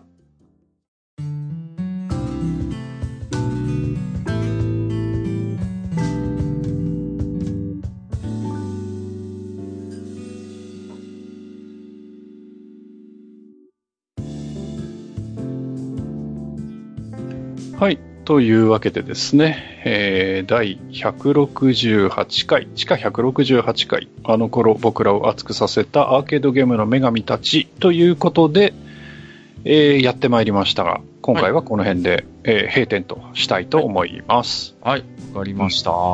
うん。まあね、本当にゲームの話はね、いろいろと、まあ語り出すとキリがないみたいなところもありますけれどもね。はいはい。またね、皆さんから、えー感想なり置き手紙いただきましたら、それを少しきっかけにしてあれこれ喋っていきたいと思いますけれども。はい。はいいや、それでね、まあ、あのー今日の、まあ、置き手紙でもあったんですが、ええええまあ、プレイバイメールっていう話があったじゃないですか。ええはいはい、しましたね。で、ああ、自分もやってたなーっていう記憶があって、はいはい、はい。しかも、うーん、過去の愚者級の中でも、うん。あの、そういうことやってたよっていう話を僕何回かしてると思うんですがね。はいはいはい。その時にね、あの、アスキーから出してた、あの、ログアウトっていうはいはいはい。雑誌があってね。うん、よく知ってますよ。うんはで、そのログアウトの、その、まあ、プレイバイメールい。うんと。いうか、参加型の、えーゲームをやってたみたいなことを僕言ったような記憶があるんですが、はいはいはい。なんとなく違和感があって、うん。それで、まあ、またちょっと調べてみたんですよ。はいはいはい。で、そうすると、人の記憶なんていうのはやっぱりいい加減なもんでね、どうも、うん僕が参加してたその、まあ、読者参加型の RPG っていうのが、はい。どうも、ログアウトのものじゃなく、おうえーゲームグラフィックスという雑誌の ゲームじゃねえかなとほうほうほうほうほう。いうことで、はい、よくよく考えてみると、うんログアウトっていうゲーム雑誌もあったし、そうですね。その他に、うんそういやゲームグラフィックスってあったなっていうのを思い出してね、はいはいはいはい。うん。いや、やっぱりこう自分の記憶なんていうのはこう古くなっていくといろんなものが混じっちゃうんだなと思ってね、まあちょっと自分の年を感じたりとかいろいろしたんですけど、いやいやいや、はい。ゲームグラフィックスも、もう息の長い雑誌ですよね、これもね。ううん。ん。未だに、まあ、形を変えながら出てるでしょ？うん。あ、そうなんですか？う。うんまあ、要はあれだよね、あの、モデルグラフィックスの姉妹誌。そうそうそう、モデルグラフィックスだって、タイトルだって、ほぼ一緒みたいなデザイン、まあまあ、そうですね。はいで、多分定期観光物扱いにはなもうなってないとは思うんですけど、多分増刊扱いで、今でも一応、年に1回かな、2回ぐらい出してるのかな、う。うんそんな感じがいたしますよ。はい。うんそんな記憶があるな。うん。ゲームグラフィックスね。はいはいはい。うん。結構、でもあれですよね。まあ、マスターがでもそれこそ、まあ、もう、あれですか、が大学生ぐらいの頃の話なのかな、そうなると。そうですね、そのぐらいだと思いますね。うん。そうですよね。プレイバイメールみたいな話っていうのはね。う。うんそうか。ログアウトは、何でしたかね。えーっと、ウィキペディアをちょっと引いたんですけど、えーっと、ガルハド戦記っていう、うん読者参加型ゲームだったみたいね。ああ、なるほど。うんなるほどね。うん。で、それを聞いてもね、いや、見てもね、正直ピンとこなかったんですよ。それで、はそうだったかなと思って、いろいろ調べてみたら、どうもゲームグラフィックスの方がそれっぽいな、という。うん。なるほどね。はいうんはい。そうかそうか。そう。それで、あの、イングリッツレースっていううん。言葉が、そのゲームグラフィックスのウィキペディアの方にあって、あ、これだって思って、はいはいはいはうん。これはやってた、みたいなね。うん。い。なるほどね。はいははい。まあ、そればっかりじゃないんですけど、い。うん。まあ、確か、実家のどっかにね、そのプレイバイメールでもらった資料の、プリントアウトしたやつがあったような気するんで、またちょっと発掘に行ってきます。はい。はい。ログアウトって、どっちかというとね、あの、プレイバイメールというよりは TRPG のサポートしてる雑誌っていう印象が僕は強いんですよね。こう、そうですね。う。うんん。ウィザードリー RPG だったり、そうだね。うん、えーうん。まあ有名どころだと、ゴーストハンター RPG とか、うん女神、新女神転生 RPG とかあるんですあとけど、、イースとかもあるみたいよイース。また、イースの TRPG もあった。うんそうそうそうそう、うんあの辺サポートしてたのは確かログアウトだったんですよ。で、雑誌の他にログアウト冒険文庫っていう、あの、まあ、スピンオフみたいな文庫シリーズが出てて、そっちの方でも独立した TRPG 何本か出してたのよね。はい。で、ログアウトではね、僕はね、あの、い菅広江さんが書かれてる、暁のビザンティラっていう小説を読んでたんですよ。あー、覚えてるぞ。あうん。はいはいはい。これもなかなかね、まあ、まあ今のジャンル分けで言ったらラノベになっちゃうのかな。まあ、おそらくそうだと思います。うんなんですけど、走りの人じゃないですかね。うん、なんですけどね、確かね、小文庫本で2冊、上下巻くらいかな。うんうんうん。でね、すごく面白く読んだ記憶がありますね。ううんん。これも確か単行本持ってたはずだな。はいはい。なるほど。はい。うん。ログアウト冒険文庫もね、小説とか TRPG とか、あとリプレイもあったと思うんですけど、いろんなそういう、うんゲーム寄りのそういう、こう、やっぱ作品まあ結構出してたんで、うんまあ今のそれこそ、うーん、だからライトラベルにつながるやっぱり一つブランドだったかなっていう印象はありますね。なんかね、こう、さあ、ウィキペディアを見てるとさ、シルバーサーガとかそういう名前が出てくるのよ。懐かしいですよね。ねいやいやいや、本当に思い出しますよ。うん。で、結局、まあ、ログアウト、まあ、会社がね、もともと、あの、アスキーの流れを組むところですけはいはい。ども、ただ多分、あの、あれですね、ファミ通文庫なんかが多分、ログアウトのそういう空気とか、あれを引き継いでるんですよね。うんうん。ダブレになったんで。うんはいそういうちょっと懐かしいレベルの話ですよね。ところで、あれじゃないですか、うんまあそんなね、まあ、まあラノベだったり、はいはいはい。まあ RPG だったりうんうんうんっていうのには、まあモンスターというかクリーチャーがお、まあ付き物じゃないですか。はいはいはい。それでね、うん。一つ僕そろそのろ、あれですよね。例の人気シリーズ、そうそうね。はいはい。うん。あのーで、その話をする前に、はい一個だけ、あの、最近僕ね、D ポイントを一生懸命、あの、貯めてるんです。いろんな。なんでまた？いやいや、これで、はいまあ、あの、D ポイントをいろんなお店で使えるんで、ポイント貯めてるんですよ。で、はいはい。携帯とかもドコモだし、まあ、はいはい。家のネットもドコモ光なんで、まあ全部まとめて、はいはいそうそう。で、ドコモポイントを一生懸命貯めてるんですよ。で、うん。あの、かっぱ寿司で実はドコモポイントが貯まるっていうのを。耳にしましてね。で、キャンペーンもあったんです。いつもより多く貯まりますよってことで。で、はいはいはい。まあ息子連れてちょっとかっぱ寿司に行って、はいご飯食べて、で、まあ、あの、支払いで D カード出した、D ポイントカード出したんですよ。うんうんうん。貯めようと。そしたら、お店のお姉さんがレジ間違えちゃって、うんすいません。D ポイント貯めるんじゃなくて使っちゃいましたって。一生懸命、あの、貯めてた D ポイントを勝手に生産されてしまってるああ、やっちゃったね。そうなんですよ。で、3000何ポイントですよ。うんはい。もうね、こっちとしてはキャンペーンで貯めるつもり満々だったのに使われちゃって、でね、あのーまあ、嫁さんに後で報告するときなんて言おうかなと思ったんですけど、ごめん、あの、カッパにポイント盗まれたっていう。カッパにね、D ポイント盗まれる事件っていうことがこの前ありましてね。シリコ玉ならぬ。そうなんです。シリコ玉ならぬ D ポイント盗まれる。ポイント盗まれる。うん。そうなんですよ。まあ、はいはい。それで、えー、次回の話につながるんですけども、次回はですね、はい、はい。えー、久々ですね。はい。みごり先生をお迎えしての妖怪会。はいはい。えー、最近、あれですよ。うん。はい。草球もさ、ね、ちょっと更新間隔が空いてますからね。そうですね。ちょっとこの辺で、あの、起死回生を狙ってですよ。そうなんですよ。逆転ホームラン狙ってですね。ねそ、そこでこう、ね、こう数字を持ってる男、濁り投入ですよ。そうなんです。濁り先生、満を持して投入ということで。オープンカーによって現れますよ。そうなんで、こっちもね、レッドカーペット引いてね、お迎えしないといけませんけれども。はいはい。はい。そんなね、えー、のりさんゲストのね、えー、妖怪界恒例のね、で、テーマはカッパということで。はい。カッパ。まあね、言ってみれば私のいるとこなんてカッパの本場みたいなとこですから。はいはい。そうそうそう。ですからね、まあ私もカッパにはいろいろここだわりはあるんですけど、まあおそらくその何枚も上を行く、えー、面白トークをにごりさんがしてくださるとので、こんなこと言うと後で怒られるんですけど。ハードル上げるなはいはい。まあ、えー、次回はそんな、えー、みさんをお迎えしてのカッパについてのお話をしていきたいと思います。はい。はい。えー、ということで本日も長時間にわたりましてお聞きくださりましてありがとうございました。